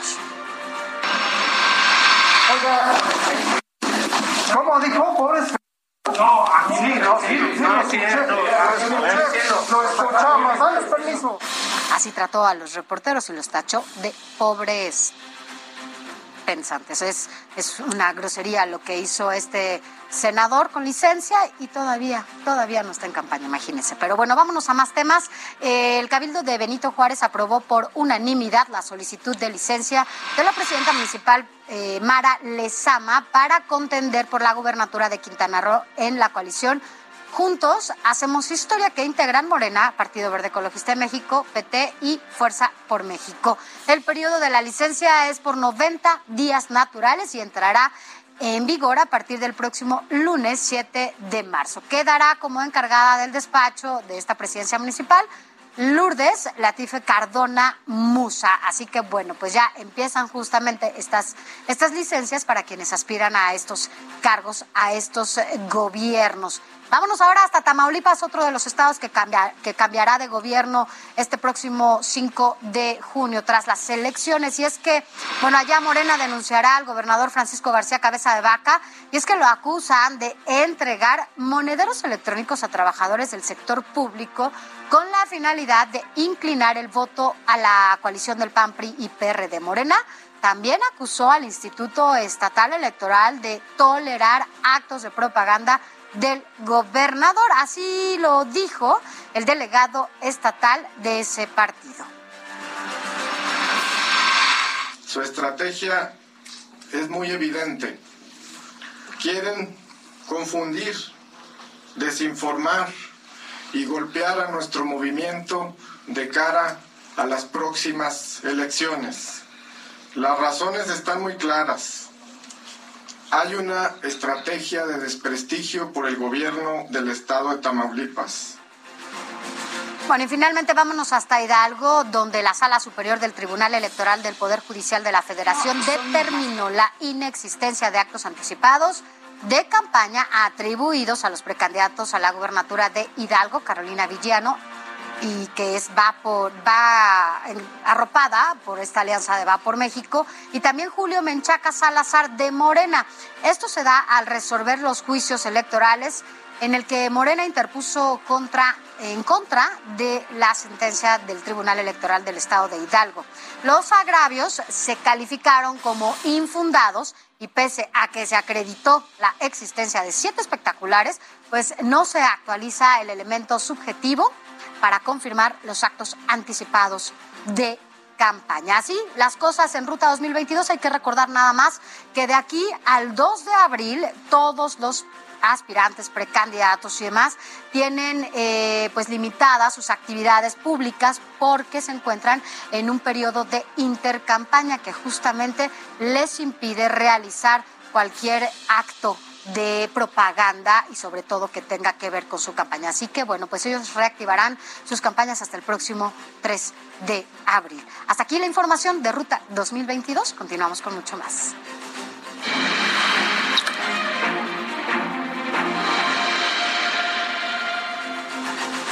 Mire, ya es fin de semana y por si aún no tiene planes, vamos con Antonio Anistro y sus recomendaciones de primer nivel.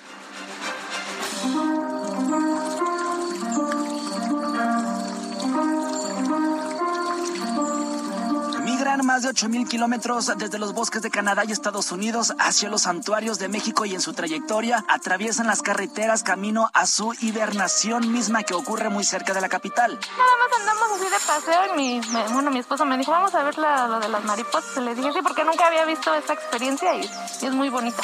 El Estado de México tiene el privilegio de albergar la Reserva de la Biosfera de la Mariposa Monarca declarada como Patrimonio de la Humanidad por la UNESCO en 2008. Los cálidos bosques de esta entidad son el hábitat natural del pequeño insecto y tienen categoría de santuario, puesto que en ellos se preserva cada ciclo de la migración. En el ejido de San Mateo, Almomoloa, camino a Valle de Bravo, se encuentra uno de estos santuarios. Para echar la travesía cuesta arriba son al menos dos horas a caballo o bien se pueden contemplar en los bebederos de agua. ¿Para dónde va la mariposa? ¿Se queda aquí todo el año? ¿Viene de Canadá? ¿De dónde viene? La mariposa viene de Toronto, Canadá, especialmente a pasar el invierno, a parearse. La mariposa monarca realiza uno de los trayectos más largos y numerosos en el mundo. Estos sitios les proporcionan protección de eventos climáticos extremos y la tranquilidad que requieren para ahorrar las grasas que les servirán de combustible en el viaje de regreso. ¿Cómo este, diferenciamos entre un macho y una hembra? Mire, el macho es más naranja, tiene las venas más delgadas, dos puntos ne- negritos atrás, muy pequeñitos. ¿Y la hembra qué pasa con ella? La hembra se va premiada a Toronto, Canadá. Esta ahorita, la que ya tomó agua, la que ve alta, toditita, se va rumbo al santuario. Primero llegan al suelo para tomar agua en los bebederos naturales y recobran fuerza para instalarse en los grandes bosques y regalarnos la majestuosa postal que pocos países tienen el honor de ser testigos. Para esta temporada 2022, de acuerdo con la Secretaría de Medio Ambiente y Recursos Naturales, se esperan al menos 11 colonias de mariposas entre los santuarios de Michoacán y el Estado de México. Aquí van tres opciones para contemplarlas a muy pocos kilómetros de la ciudad. El santuario Ejido El Capulín del Valle Los Tres Gobernadores, además del santuario Piedra Errada a las faldas del Nevado de Toluca, así como el santuario La Mesa en San José del Rincón. Recuerda que febrero y marzo son las mejores fechas para poder disfrutar de este atractivo natural. Antonio Anistro, Heraldo Televisión.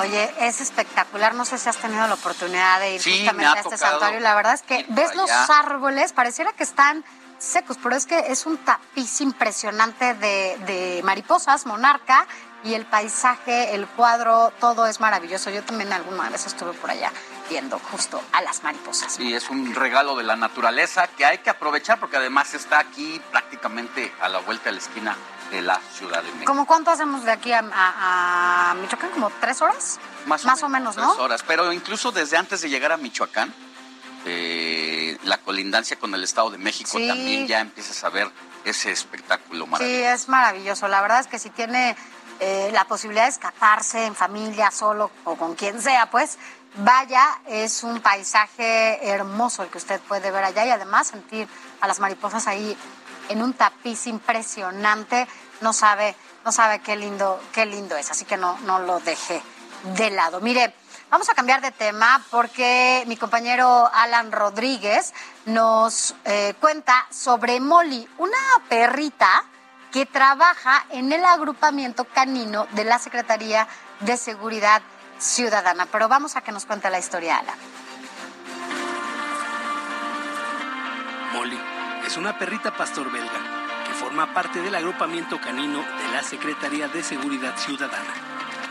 Es una perrita de la raza pastor belga malinó. Tiene tres años de edad. Esa perrita, este, nosotros tuvo bien la, la policía bancaria de rescatarla. Sus anteriores dueños le limaron los colmillos y por tratarse de un animal hiperactivo, la amarraron a un árbol en un camellón y la abandonaron a su suerte. Molly llegó como un reporte de una perrita que estaba amarrada a un árbol. Acudimos al apoyo, este, nos encontramos con Molly, este ejemplar. Se le dio un entrenamiento, el cual resultó con aptitudes para desempeñarse en, en esta especialidad de búsqueda de narcóticos. Molly actualmente tiene tres años y ha completado sus entrenamientos, por lo que forma parte de la seguridad del paradero de Tacubaya, todos los días revisa con su poderoso sentido del olfato las mochilas de los pasajeros en búsqueda de sustancias prohibidas y armas de fuego. Molly destaca, en la, es muy veloz en la, en la búsqueda de narcóticos en este caso. Ella es una perra muy hiperactiva, eso nos ayuda a nosotros a realizar una labor más rápida y más eficaz.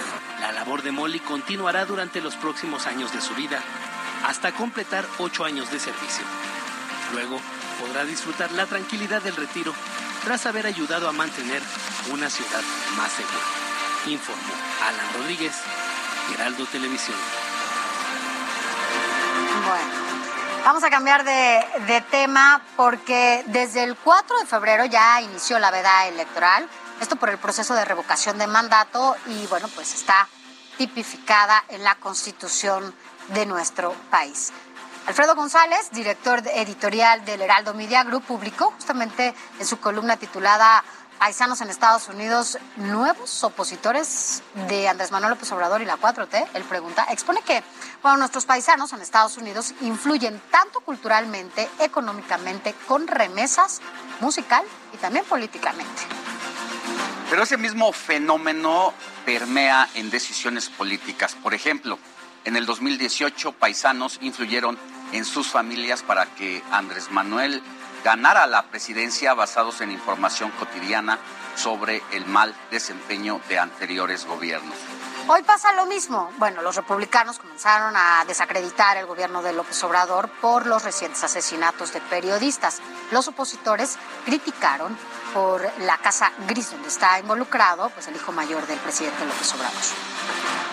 La columna destacó que la corriente de opinión es mayoritariamente adversa y que de cara a las elecciones del próximo 5 de junio en las que se van a renovar gubernaturas en Aguascalientes, Hidalgo, Durango, Quintana Roo, Oaxaca y Tamaulipas prevén un impacto negativo para el presidente y Morena. En medio de este juego, pues está también la revocación de mandato. Y desde el primer día que entró esta veda electoral, el presidente López Obrador fue en Tlaxcala, donde lo dijo, y pues ahí habló de la consulta de revocación de mandato, a pesar de esta veda electoral. Y también invitó a votar. Dijo que pues es muy importante que se lleve a cabo el 10 de abril, sin importar que el INE reduzca el número de casillas para ajustarse al presupuesto que tiene. Días más tarde, el 7 de febrero, el presidente invitó a los que llama adversarios a votar en la revocación de mandato el 10 de abril, a pesar de la veda electoral por esta consulta. Insiste en que si no les gusta cómo gobierna, pues que participen porque será histórico y criticó al Instituto Nacional Electoral por no estar difundiendo, según él, la consulta.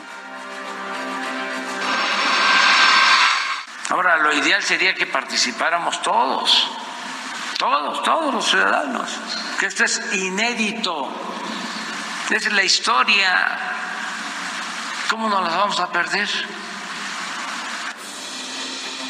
Bueno, pues eh, la verdad es que se queja el presidente de la República y el partido en el poder de Morena de este tema de la veda electoral, pero pues hay que recordarle a las autoridades, al partido político, que no es una imposición del Instituto Nacional Electoral, es parte de una reforma electoral que los propios legisladores aprobaron y pues que tienen que ceñirse a lo que marca la Constitución y las reglas electorales que ellos mismos pusieron. Así es, ellos mismos se, se, es como son juez y parte, ¿no? Cuando hablamos de estas reglas que ellos ponen. Pero bueno, además no solo del lado de la política se violó esta veda electoral, sino también hubo otros espacios en donde se llevaron a cabo estas violaciones. Salió una campaña anónima a favor del presidente en varios estados del país y utilizaron anuncios espectaculares para hacer promoción. Incluso el propio Instituto Nacional Electoral pidió que se respetaran las reglas del juego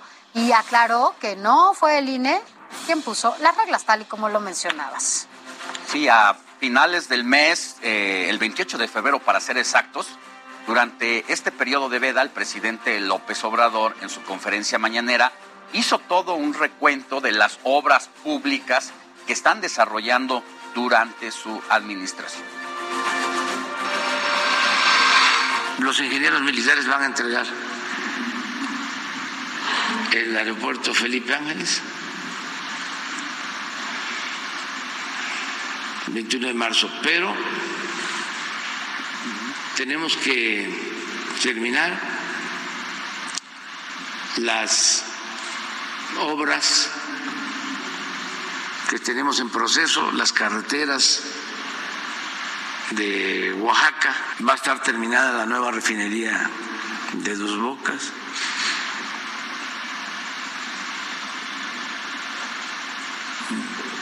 Tenemos que terminar el tren Maya en diciembre del año próximo. Bueno, pues hay un constante desafío por violar la veda electoral, porque en la misma conferencia mañanera también mencionó algunos programas eh, que benefició y que va beneficiado a la población y que desarrolla su administración. Los ingenieros militares van a entregar el aeropuerto Felipe Ángeles 21 de marzo, pero tenemos que terminar las obras que tenemos en proceso, las carreteras de Oaxaca, va a estar terminada la nueva refinería de Dos Bocas. La noticia no descansa. Usted necesita estar bien informado también el fin de semana. Esto es Informativo El Heraldo Fin de Semana.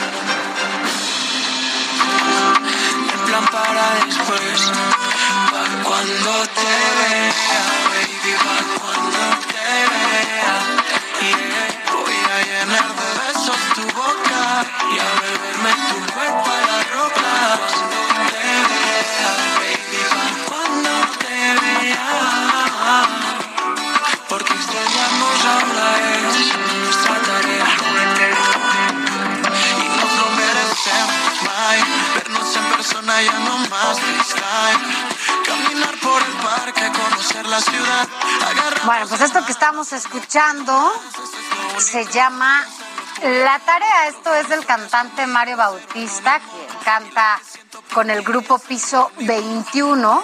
Así, el mexicano, de esta manera, celebra ya sus 26 años. Es muy joven, que cumple justamente el día de hoy, por eso lo estamos escuchando, lo estamos viendo.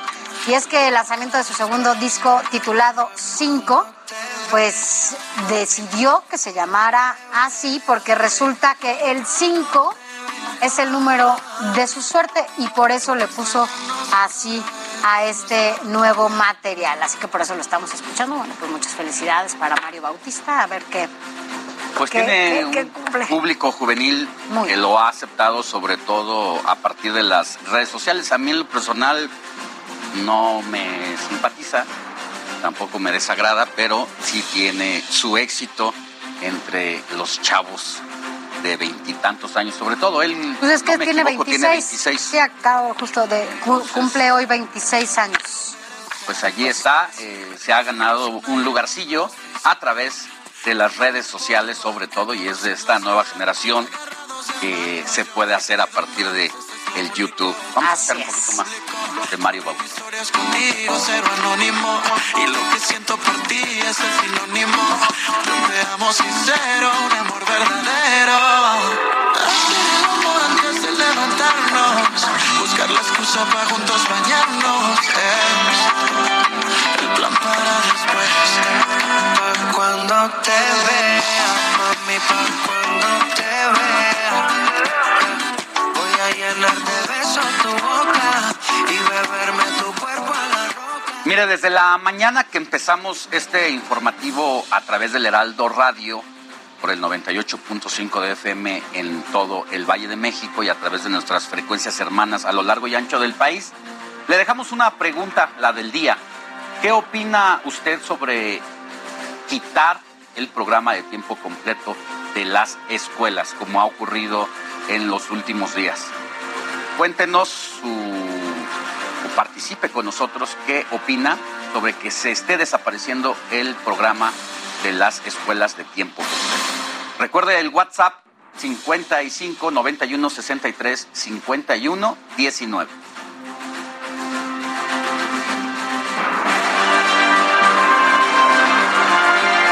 Entrevista.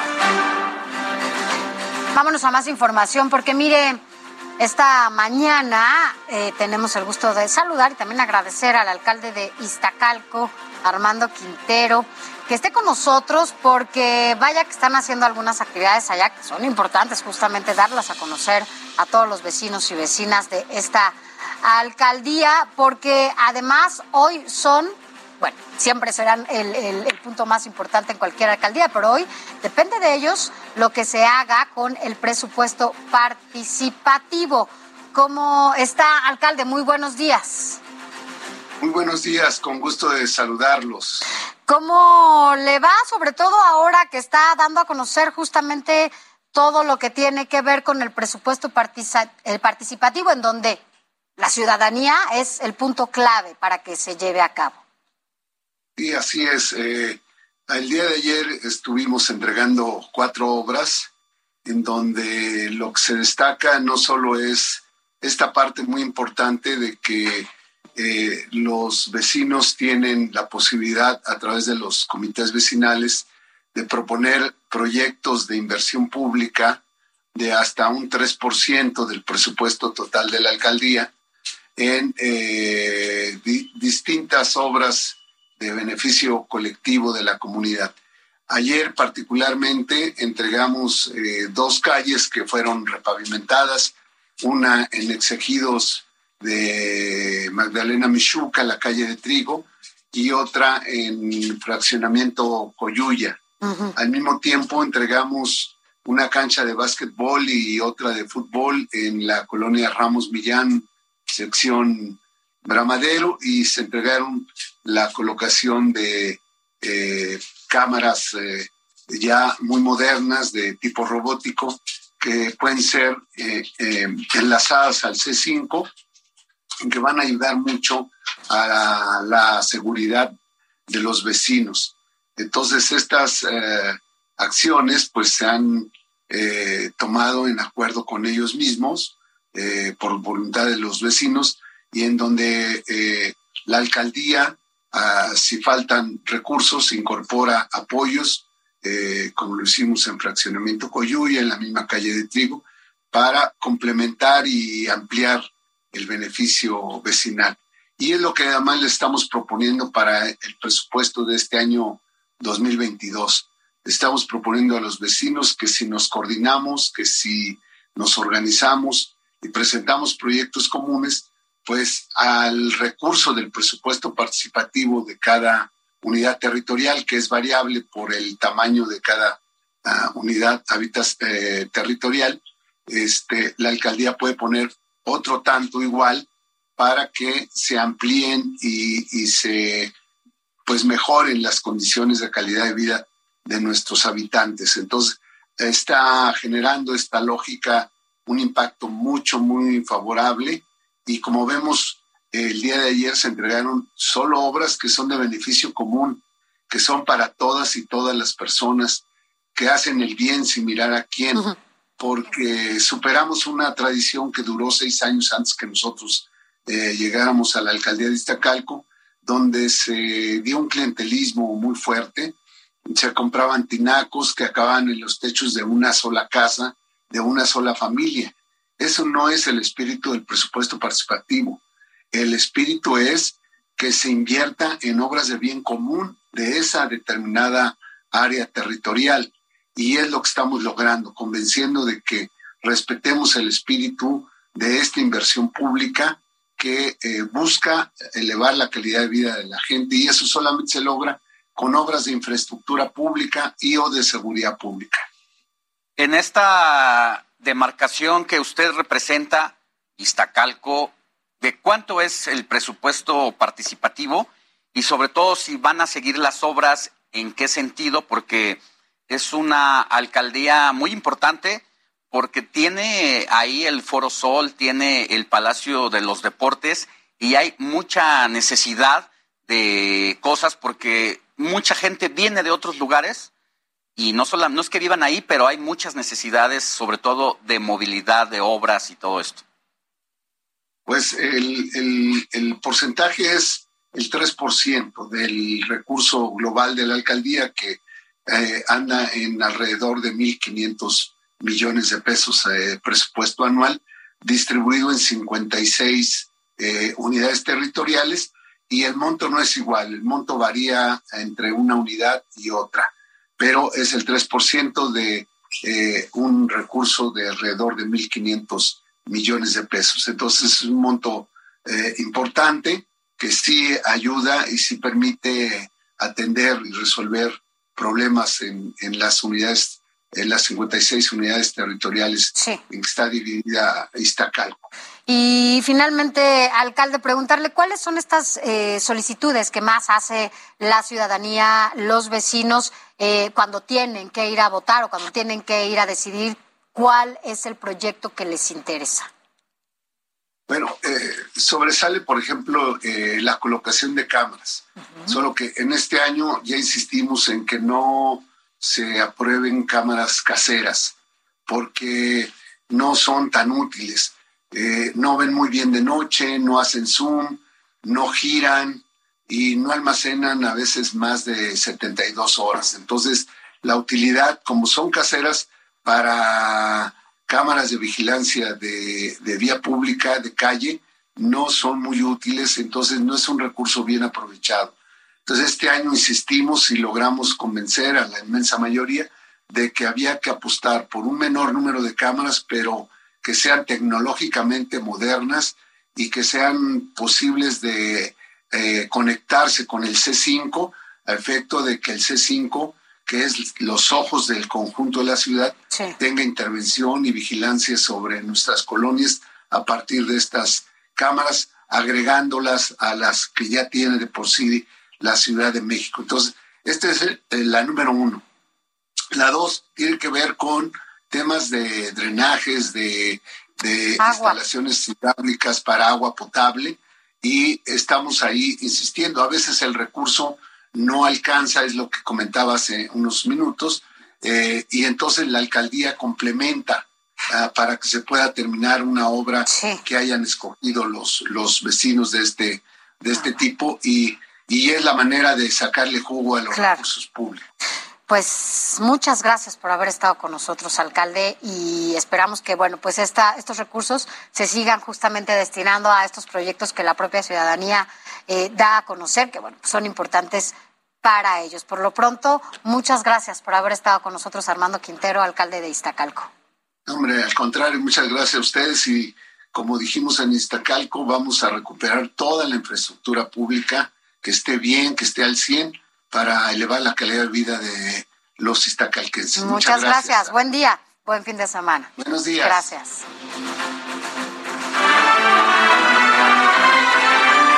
Entretenimiento. Pues es fin de semana y no dejamos de darle opciones para que usted pueda hacer planes este día y, o complementar sus actividades para pasarla mejor. Aquí tenemos otra opción de el espectáculo, el arte y la música y mucho más que nos tiene Gonzalo Lira. Muy buenos días, Sofi. Muy buenos días, Alex. Yo soy Gonzalo Lira. Ya llegó el fin de semana y por eso es momento de nuestras tres recomendaciones en dos minutos. Vamos a empezar este fin de semana mandándoles de museo. ¿Por qué? Porque en el antiguo colegio de San Ildefonso se estrenó la exposición Un cauduro es un cauduro que celebra los 50 años del pintor Rafael Cauduro. Vamos a ver obras de gran impacto, de gran tamaño y también de menores formatos, muralismo, todo en un mismo lugar. Rafael Cauduro en el antiguo colegio de San Ildefonso.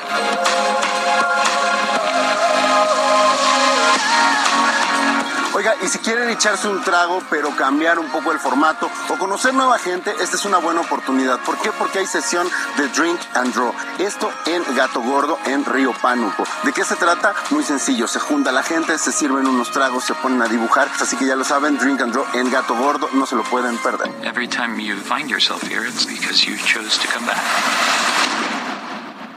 Y si lo que ustedes buscan es algo que ver, pero no se quieren lanzar al cine a ver Batman, déjenme les platico que ya se estrenó en Apple TV Plus la serie Severance. Esta es dirigida y producida, además de escrita por Ben Stiller. Sí, este comediante se va al drama. Imagina un mundo en el que las empresas pueden separarnos y hacernos vivir dos vidas distintas. Una vida que sería la vida personal, la vida familiar, y por otro lado, la vida laboral.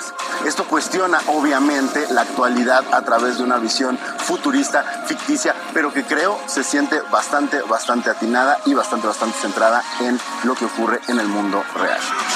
Ya con esto me despido, no sin antes dejarles la recomendación musical de esta semana. Esto es Destructo con Chromeo. La canción se llama F With Me y está buena para el fin de semana. Nos vemos.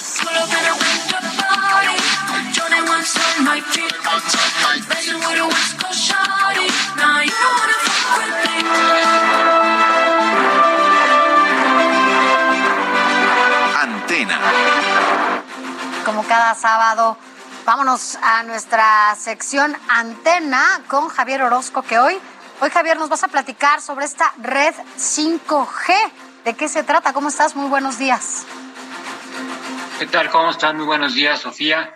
Buenos días al auditorio. Este, efectivamente, vamos a hablar de la evolución de la red de telefonía móvil. Hoy en día, sobre todo, la hemos visto muy anunciada en las tecnologías en- de la información que hoy en día nos ofrece pues, a través de las plataformas de Internet, en, la en las computadoras, en la radio y en la televisión, que una compañía telefónica anuncia ya los servicios de 5G. Debemos recordar que actualmente, hoy en día, en un aparato celular como el que tenemos, que los ven por televisión, o los que están en el radio, del lado izquierdo, la mayoría tenemos la generación 4G, la cual empezó en el año de 2010 aproximadamente, y a diferencia de tu antecedente, ofrece ma- mayores servicios, mayor velocidad de Internet, pero también permite, por ejemplo, este tipo de situaciones que estamos en la cual nos encontramos ahorita, que nos podemos tener videollamadas y nos podemos estar comunicando a distancia, viéndonos ahora sí que frente a frente las caras. Ahora con la evolución de la generación 5G, que se llama Internet de las Cosas, la velocidad aumenta 40 veces a la generación 4G.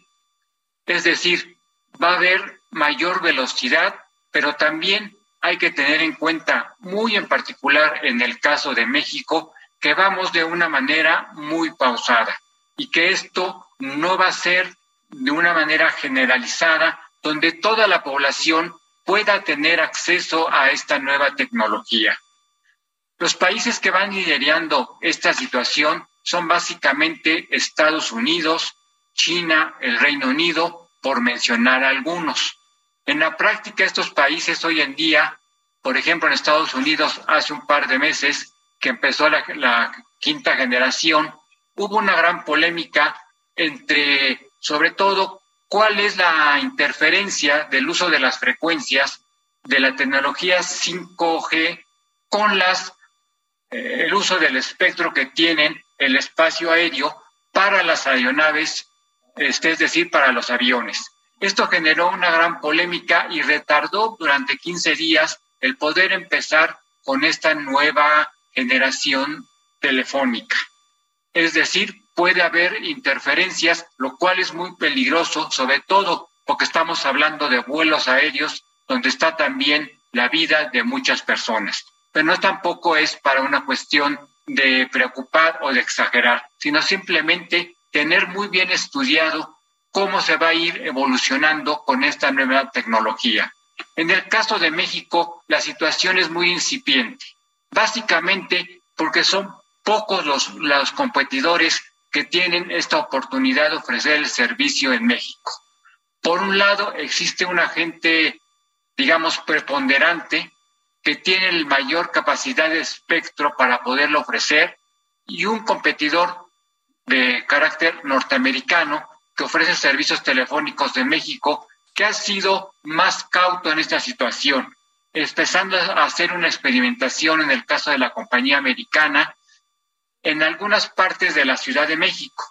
En cambio, la compañía preponderante aquí de, carácter nacional empezó ya a hacer una publicidad y ya está ofreciendo estos servicios. Pero tenemos que tener en cuenta una cosa muy clara. Primero, para poder entrar a esta tecnología 5G, se debe tener un determinado equipo de dispositivo móvil, es decir, un celular que por lo menos tiene un costo, el más barato, de 9 mil pesos. Es decir, tenemos un primer impedimento por el poder adquisitivo para poder adquirir un aparato de este tipo. En segundo lugar, el poder prestar este servicio, la compañía que lo está haciendo, solo lo va a hacer en 18 ciudades. Es decir, no va a llegar a todas las comunidades del país. Y un aspecto muy importante, es que además de lo que pagamos, por ejemplo, los que tenemos un plan tarifario, tenemos que pagar 600 pesos más. Es decir, es un costo mayor. Lo que se trata en esta quinta generación es que en México va a llegar en un momento determinado con mayor cautela y que lo tenemos que ir tomando en cuenta y que no nos vayamos con la situación que ya estamos en la 5, sino que realmente en esta situación estamos en etapa 4G. Muchas gracias por su atención. Oye, pues vaya que nos dices ahora cómo puede, de por sí algunos planes tarifarios son medio, ¿no? No, no tan accesibles y ahora lo que nos dices es importante porque el hecho de que se incremente de esta manera, bueno, pues también yo creo que habrá muchos que seguramente esperarán, ¿no? Para cambiar a esta nueva generación de digital, pues, y que con ello, bueno, pues a ver si no se atrasa muchísimo. Vaya, no sé, es todavía un poco complicado porque pues, el incremento no es, no es cualquier cosa, Javier. Efectivamente, ¿no? Y sobre todo aquí lo que se busca con esta quinta generación, viendo más allá del aspecto comercial, es el aspecto social. Claro. Básicamente porque va a tener eh, lo que se conoce como e-educación o e-salud. Por ejemplo, si uno vive en un municipio muy remoto y tiene uno un servicio social, por ejemplo, el Instituto Mexicano de Seguro Social, y uno está en ese municipio y requiere una atención médica, se entra a la computadora y mediante tecnología 5G se puede tener acceso a tu expediente, aunque tú seas aquí en la Ciudad de México y tengas tu expediente aquí con tu médico en la clínica del Seguro Social y podrás tener acceso precisamente a saber cuál es la situación médica de será, una persona. Será muy funcional, pero también será algo a lo que nos tendremos que ir acoplando poco a poco, sobre todo por el costo que puede tener para cada uno de nosotros. Pero bueno, mucho todavía que hablar sobre este tema. Gracias, Javier. Muy buenos días. Buen fin de semana. Igualmente, que estén muy bien. Gracias. Y bueno, vámonos rápidamente a otros temas. Y es que, bueno, es el momento de ir con Abraham Arreola y la desinformación. La semana siempre tiene información importante, pero estos minutos te voy a platicar de todo lo contrario. Comenzamos en Brasil, donde se hizo la polémica de una taxista que por la crisis pandémica inició un segundo empleo, que es seguir a hombres infieles. y hasta el momento le ha dado buenos resultados. Y qué raro si hombres infieles casi no hay, ¿eh? Hablando de empleos raros, me recuerda al caso de Freddie Beckett en Londres, el cual se dedica a formarse en filas, pero que ha llegado a ganar hasta 160 libras esterlinas, que son más o menos como 4 mil pesos al día. Pero si de hacer negocios haciendo fila se trata, entonces Line Dudes es lo que buscas. El fundador lleva 10 años trabajando en Estados Unidos como colador profesional y ya ofrece empleo a otras personas. O sea, hasta tiene su tabulador de precios y toda la cosa. Ok, se nos acaba el tiempo, así que vámonos rápido. TikTok tendrá videos de hasta 10 minutos y por si lo natural no es lo tuyo, Xiaomi presentó ahora a un perro robot inteligente, tal vez más inteligente que muchos de aquí. Y por último, pero no menos importante, el agarrón de trenzas que se están dando J Balvin y Residente tiene un nuevo episodio más. René, ex Calle 13, se echó una rolita de casi nueve minutos de pura tiradera al más estilo hip hop. Y de esos nueve minutos, tres de ellos fueron contra el J Balvin. Ay, ese chismecito ese sí que me gusta. Pero no todo es bueno porque la Profeco puso en examen a varios mezcales y cuatro de ellos reprobaron. Investíguele porque ya hace sed y hay que ser sanos incluso si estamos de fiesta. Ahora sí, ya está bien informado. No, no es cierto, la verdad es que no. Pero ¿a poco no están chidos los temas? Yo soy Abraham Arreola y esto fue el Desresumen Informativo. Muchas gracias. Bueno, así el de resumen, ya lo sabes, solamente para salir un poco de toda esta información, de repente un tanto, un tanto dura. Pero mire, le preguntábamos al inicio de este espacio eh, qué opinan sobre quitar el programa de tiempo completo de las escuelas y le dimos nuestro WhatsApp al 5591 63 51 19. Este, este programa que pues le ayuda a muchas familias trabajadoras a que tengan a sus hijos en estas escuelas en donde además de seguir con el aprendizaje ¿no? y la escolaridad que eso eh, dependiendo de dónde se encuentren bueno pues también les dan alimentos dos alimentos al día en la eh, temprano y después más tarde pero bueno eh, así las cosas y lo que nos dice la gente es que a los niños nos dejan solos la comida del comedor se reparte con todo el personal. Los niños lloran porque quieren irse a su casa, supuestamente en un horario pues muy extendido y esto hace que bueno pues eh, los niños de preescolar la pasen terrible, hay que ayudarlos, nos dicen, pero el tiempo completo no, aparte debería de aparte debería ir al plantel personal que conozcan y que se quede todo el día para que trabajen ahí. Hay muchísimas eh, personas sobre todo maestros, maestras que se quedan con los niños. O sea, el horario eh, más extendido pues hace que también los maestros y las maestras estén ahí con los niños, sobre todo porque tienen que hacer tareas, porque siguen con este trabajo extendido de escolar y esto, bueno, pues no es una cosa menor, es importante sobre todo para ayudar a quienes ahí tienen que estar. La noticia no descansa. Usted necesita estar bien informado también el fin de semana. Esto es Informativo El Heraldo Fin de Semana.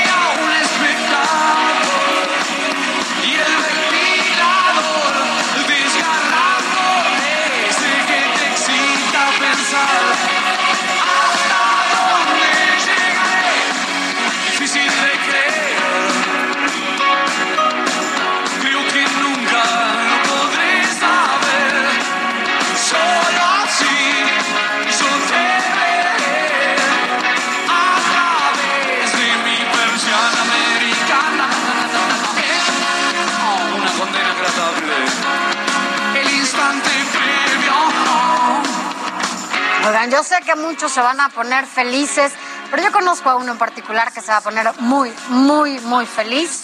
Y es que, bueno, pues ya este próximo miércoles regresa la gira Gracias Totales al Palacio de los Deportes. Esto para rendir homenaje a Gustavo Cerati y su legado. Algunos invitados son Rubén Albarrán, Café Tacuba, Julieta Venegas, va a estar buenísimo, Adrián Dargelos eh, de los eh, Babasónicos, Mon Lafert, no bueno, ya sé quién va a querer estar allá, Andrea Echeverry de Aterciopelados, León Larregui y em, por supuesto Benito Cerati, hijo del compositor Gustavo Cerati. Así que bueno, pues usted no lo sabía y puede todavía eh, comprar boletos el próximo miércoles. Ahí estarán en el Palacio de los Deportes y sin duda va a estar muy, muy bueno. Así que, bueno, pues así, así las cosas y por eso estamos escuchándolos. Soy un un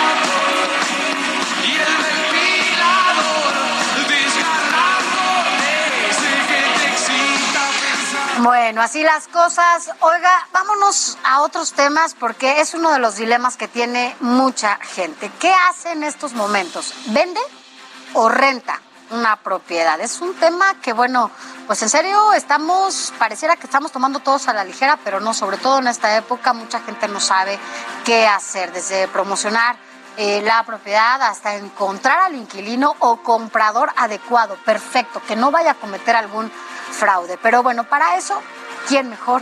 que Elsa García, quien es directora de capacitación y expansión de eh, Legal Global Consulting, para que nos hable de cómo hacerse o cómo hacerle en un proceso de esta manera, cómo qué hacer.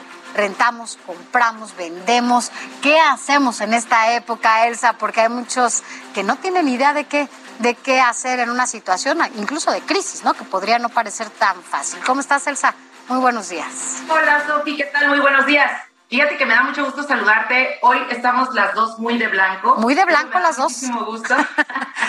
y fíjate que tocas un, un punto totalmente trascendental para hoy quienes los propietarios de inmuebles quieren decir, quiero hacer un activo de mi inmueble. Yo quiero saber si es un buen momento para comprar, un buen momento para, para rentar inmuebles. Y fíjate que existe hoy una tendencia mucho más hacia la alza en cuestión de arrendamiento de inmuebles, sobre todo porque ya estamos teniendo un comportamiento generacional con una demanda importante respecto del arrendamiento de los inmuebles.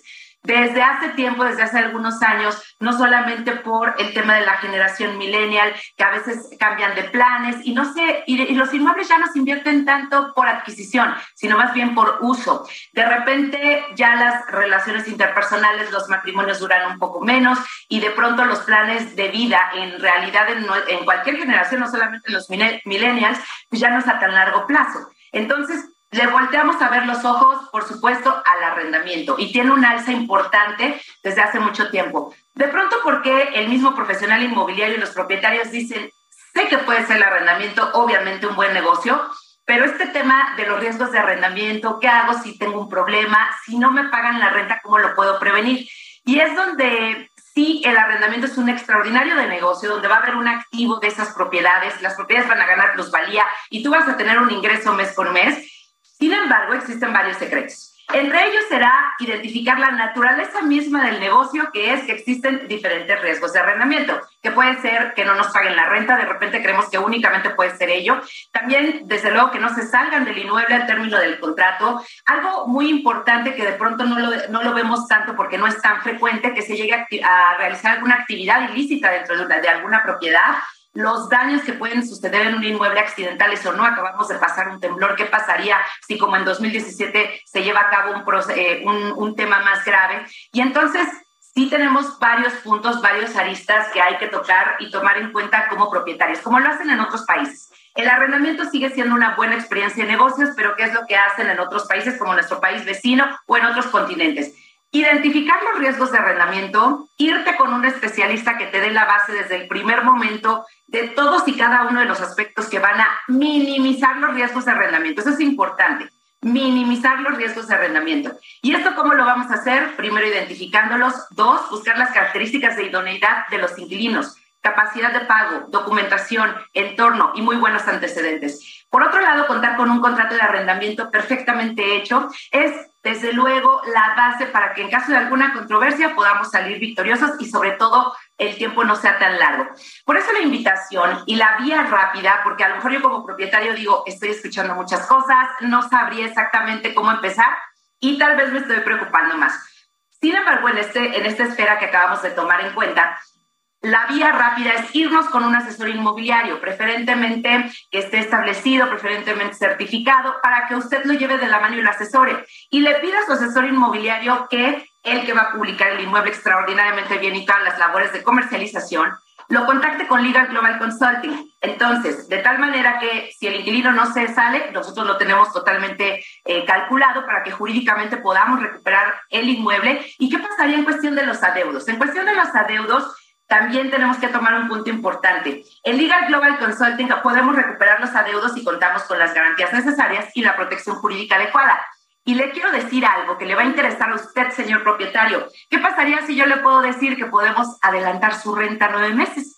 Si usted requiere liquidez, si usted dice quiero rentar, pero estoy en un proceso o en una toma de decisión un poco más complicada y requiero liquidez, qué bueno que puedo rentar mi inmueble, pero no me puedo esperar nueve meses a tener esa cantidad junta. En Legal Global Consulting hoy le adelantamos su renta en 48 horas pasando los requisitos previos para que usted, señor propietario, haga de su activo esa propiedad adelantamos su renta, verificamos al inquilino, buen contrato y en caso de incumplimiento, sus abogados especialistas en materia inmobiliaria trabajamos para recuperar su propiedad. Entonces, los riesgos se minimizan y la experiencia es buena, Sofi. Elsa, pues te voy a llamar para unas recomendaciones, ¿eh? Ya después te hablo. Y, me, y me cuentas, porque ahí tengo alguno, algunas dudas. Después te digo que es muy bueno escucharte, porque a veces justo nos vas ayudando a, resolver, ¿no? Todas estas cosas que no sabemos ni siquiera por dónde. Pero te voy a llamar mejor para que me ayudes. Así que bueno, por lo pronto la gente también, ¿dónde te busca o cómo le hacen para quienes tengan dudas? Claro que sí, nos pueden, podemos llegar muy rápido a través de nuestras redes sociales en Facebook Legal Global Consulting S.C, en LinkedIn Elsa García, Facebook Elsa García y luisramírez.com y que nos vean también en el programa en el Heraldo los sábados a las 4 de la tarde y los jueves a las 2. Luis Ramírez y Legal Global Consulting S.C. Gracias Elsa, muy buen fin de semana. Gracias, Sofi, color. Gracias. Cuídate, bye. Buen fin de semana. Y bueno, ya vámonos rápidamente a otro lado y justamente no aquí en el estudio, vámonos a otra parte de la ciudad, donde, bueno, pues están dando citas cerca de 5 mil mujeres para participar en el foro de mujeres y contará con la asistencia de gobernadoras, presidentas municipales, regidoras, legisladoras y todo lo que tenga que ver con mujeres en espacios de poder de Morena. Allá la jefa de gobierno, Claudia Sheinbaum, eh, está por, por llegar también, si no es que ya ya anda por ahí, pero quien está ahí es mi compañero eh, Daniel Magaña. ¿Cómo estás, Daniel? Muy buenos días.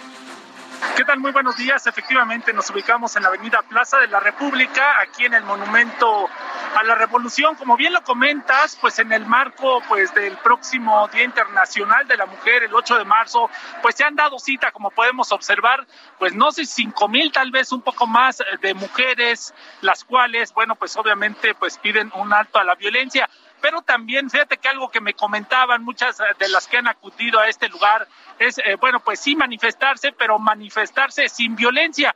Como tú recordarás, en años anteriores, sobre todo, pues se ha puesto de manifiesto pues estos actos un tanto violentos, obviamente también el hartazgo de algún grupo de mujeres, de algunas mujeres que pues no han visto eh, precisamente que baje la situación de la violencia se han manifestado, incluso ya se han colocado algunas vallas al entorno a monumentos, pero todas estas mujeres que el día de hoy, desde muy temprano, prácticamente desde las seis y media de la mañana, empezaron arribar a esta zona de pues el eh, monumento a la revolución. Este evento como tú lo comentas será encabezado por la jefa de gobierno Claudia Sheinbaum. Y bueno pues eh, efectivamente vendrán pues algunas regidoras o también presidentas municipales para apoyar precisamente el alto a la violencia. Algunas de ellas pues con este característico color eh, morado en algunas pañoletas algunas camisas algunos globos precisamente de manera muy organizada en la zona de reforma hay algunos filtros pues, para permitir eh, el acceso y agilizar el ingreso a este evento que, bueno, pues como te comento, eh, pues en algunos minutos después de las 10 de la mañana dará inicio aquí en la zona del Monumento de la Revolución. Así que hay que tomarlo en cuenta. Realmente aquí en esta colonia tabacalera no hay más que los cortes vehiculares en torno a la Plaza de la República, pero el resto de las avenidas, la zona de Reforma, la zona de Morelos, pues no hay complicación este sábado en cuanto, bueno, pues ya cae a plomo el sol aquí en la zona del Monumento de la Gracias, Dani. Y bueno, solo recordar que este foro de mujeres eh, se está dando acá en el Monumento a la Revolución para que tome sus precauciones. Eh, arranca a las 10 de la mañana, sin embargo, bueno, pues ya son miles y miles de mujeres las que están arribando aquí al Monumento a la Revolución. Gracias, Dani. Buenos días. Continuamos atentos. Buen día. Gracias. Y mire, en más de estos temas de cara a la marcha por el 8 de marzo, autoridades de la Secretaría de Seguridad ya blindaron las calles del centro histórico, colocaron barras metálicas alrededor de edificios y monumentos. Hasta ahora, bueno, solo se resguardaron inmuebles del primer cuadro capitalino como la Catedral y Palacio Nacional. Durante el fin de semana van a blindar el Palacio de Bellas Artes y los negocios de las calles como 5 de Mayo, Avenida Juárez y también Paseo de la Reforma. Así que, bueno, pues si están interesadas en participar en esta marcha, les compartimos que estas convocatorias de los diferentes, de los diferentes contingentes, mire, eh, están para Amnistía Internacional México, la cita es en el Ángel de la Independencia a las 4 de la tarde. Estamos hablando del 8 de marzo, esto es el próximo 8 de marzo. Para la Asociación por las Infancias Transgénero, la reunión es en el Paseo de la Reforma y Florencia a las 3.30, es decir, donde está el Ángel de la Independencia. El contingente Mujeres de la Sal y Brujas Maravilla se reunirán en el Monumento a la Revolución, donde estaban en este momento justo otras mujeres, esto a las 2 de la tarde, y el transcontingente se convocará en la glorieta de insurgentes a la 1.30 de la tarde. Y mujeres con discapacidad se reunirán en el Monumento a la Revolución también eh, a la una de la tarde. Todas esto, todos estos horarios eh, se van a dar el próximo 8 de marzo, por si usted está interesado.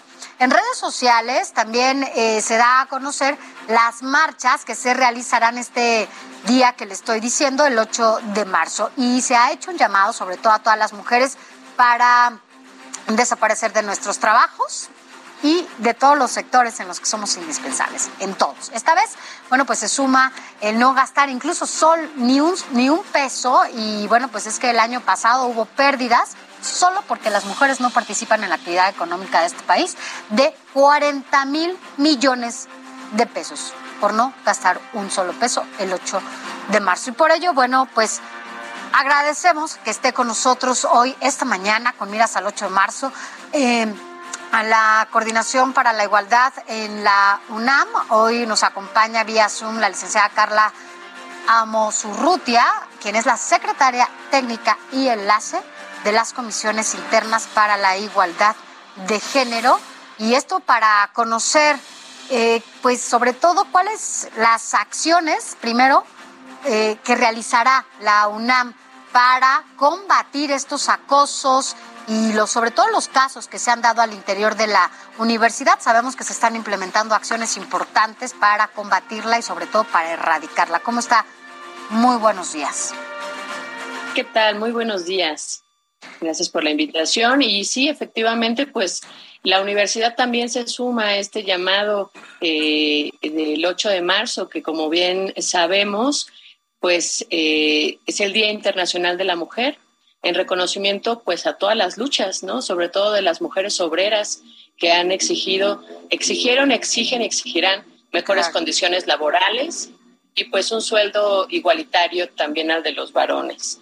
En la UNAM estamos también haciendo un llamado muy importante a sumarse eh, a todas las entidades y dependencias académicas a este 8 de marzo y tenemos ya más de 400 actividades que se van a realizar en la universidad, entre ellas pues conversatorios, talleres, conferencias, eh, que van desde las temáticas de feminismos, pasando también por prevención de la violencia de género, ¿no? Sustentabilidad, porque hay que recordar que el llamado en este 8 de marzo es justo a nosotras por un futuro sostenible.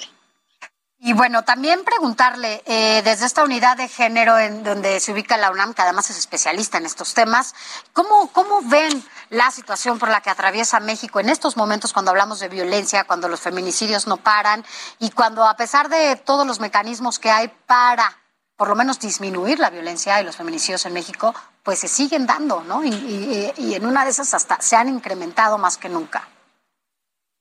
Así es Sí, por desgracia, eh, pues seguimos viviendo eh, la problemática más fuerte que tenemos las mujeres, que es la violencia contra nosotras.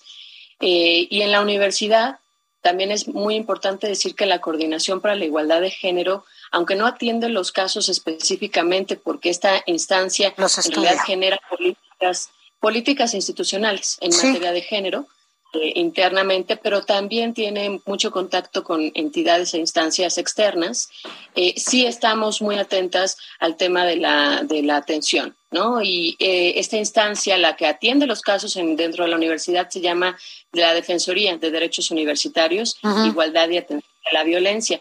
Hay un protocolo también de atención, una ruta de atención para estos casos dentro de la universidad, porque es urgente erradicar la violencia también dentro de los espacios universitarios y, por desgracia, también pues siguen existiendo. El acoso y el hostigamiento es una realidad, como pasa pues en nuestro país. Así Somos un reflejo de lo que pasa en nuestro país y sin duda tenemos que hacer un llamado como universidad pues a todas las instancias gubernamentales para que sigan fortaleciendo la atención a los casos de violencia de género con perspectiva de género y que se atienda de manera diligente a las mujeres. ¿no? Así es. Licenciada Carla Amosurrutia, si alguien quiere conocer cuáles son estas actividades que se van a emprender desde la UNAM y cómo conocer estos estudios que se hacen desde esta unidad de género, ¿cómo lo podemos hacer? Pues les invitamos a que conozcan nuestras redes sociales. Tenemos una página web que se llama Igualdad de Género, UNAM, y ahí están eh, una boletina, así se llama nuestra... Eh, nuestra revista donde están las más de 400 actividades con las ligas, horarios, entidades, eh, que se llama justo La Boletina. Ahí van a encontrar todo lo relacionado al 8 y 9 de marzo, porque también eh, el 9 de marzo es un día sin nosotras, como bien lo decías, y también va a haber actividades que los hombres van a realizar también en procesos de reflexión. Eh, y pues pueden entrar también a nuestras redes sociales, Facebook, Twitter, Instagram, así igualdad, género, y nos van a encontrar para poder saber un poco más también sobre esto y muchas otras temáticas. Pues, licenciada, muchas gracias por haber estado con nosotros. Efectivamente es un día de reflexión y ojalá que lleguemos a ese día en donde ya estemos más allá de eso y que podamos platicar de otro tipo de acciones, ya no de prevención, sino de lo que sigue. Carla Amosurrutia Nava, secretaria técnica y enlace, gracias por haber estado con nosotros esta mañana. Buenos días y buen fin de semana. Gracias. Buen día. Gracias, buen día.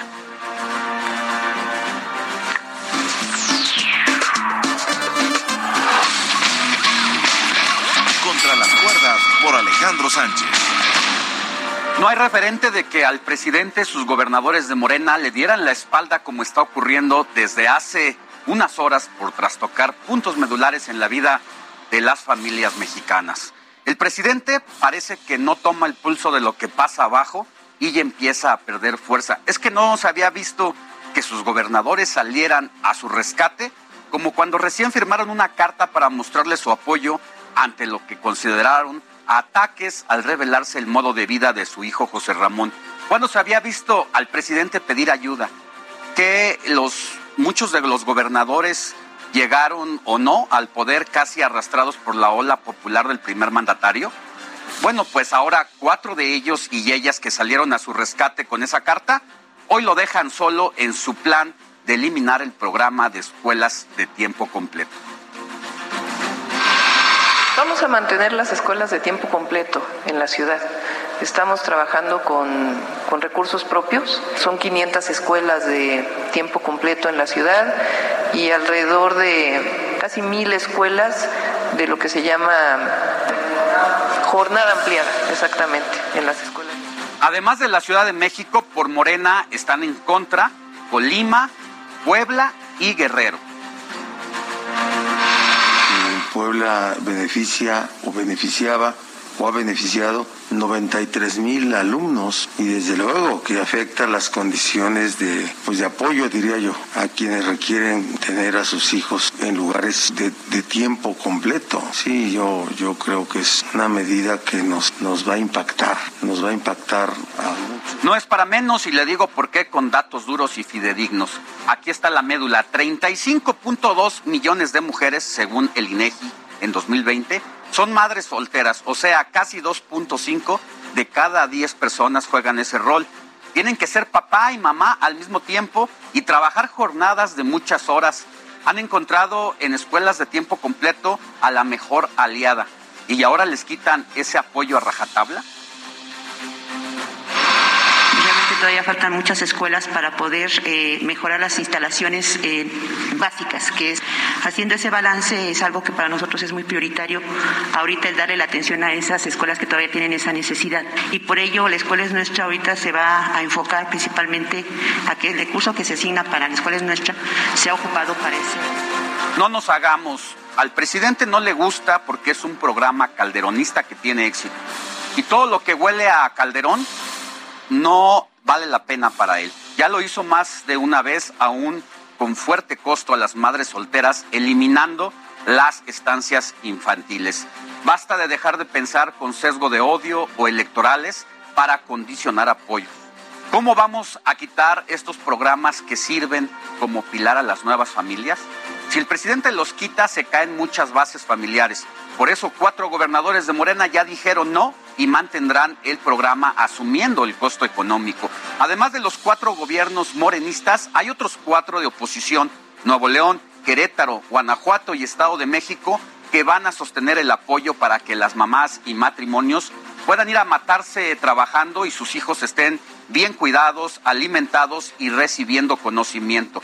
Se ha equivocado el presidente, dice que no va a gastar en ayudar a las mujeres y matrimonios en los programas de escuelas de tiempo completo, porque se deben arreglar los colegios deteriorados durante el tiempo de pandemia. Pero los mexicanos pedimos cuentas en qué y cómo se va a invertir los excedentes petroleros cuando la mezcla mexicana se fijó en 52 dólares el barril y hoy el precio supera los 105 dólares. En la pelea por el poder siempre hay alguien contra las cuerdas. Te invito a que me leas en el Heraldo de México de jueves a domingo el diario que piensa joven.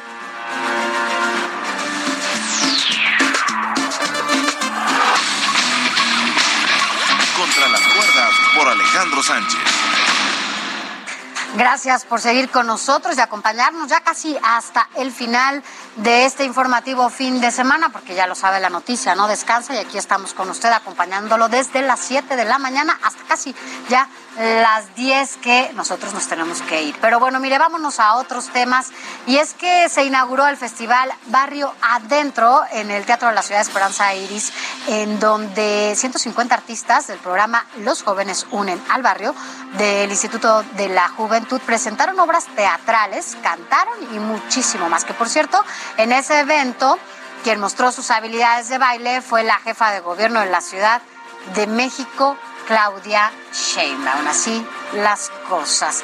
Y bueno, pues ya llegamos casi al final. Alex, mañana en dónde nos vemos, ya qué hora nos vemos y cómo vamos. Nos escuchamos a partir de las 7 de la mañana hasta las 10 en el Heraldo Radio a través del 98.5 de FM en la Ciudad de México y en distintas frecuencias a lo largo y ancho del país. Hasta aquí las noticias de fin de semana. Nos vemos. Éxito. Hasta mañana. Alex, hasta mañana.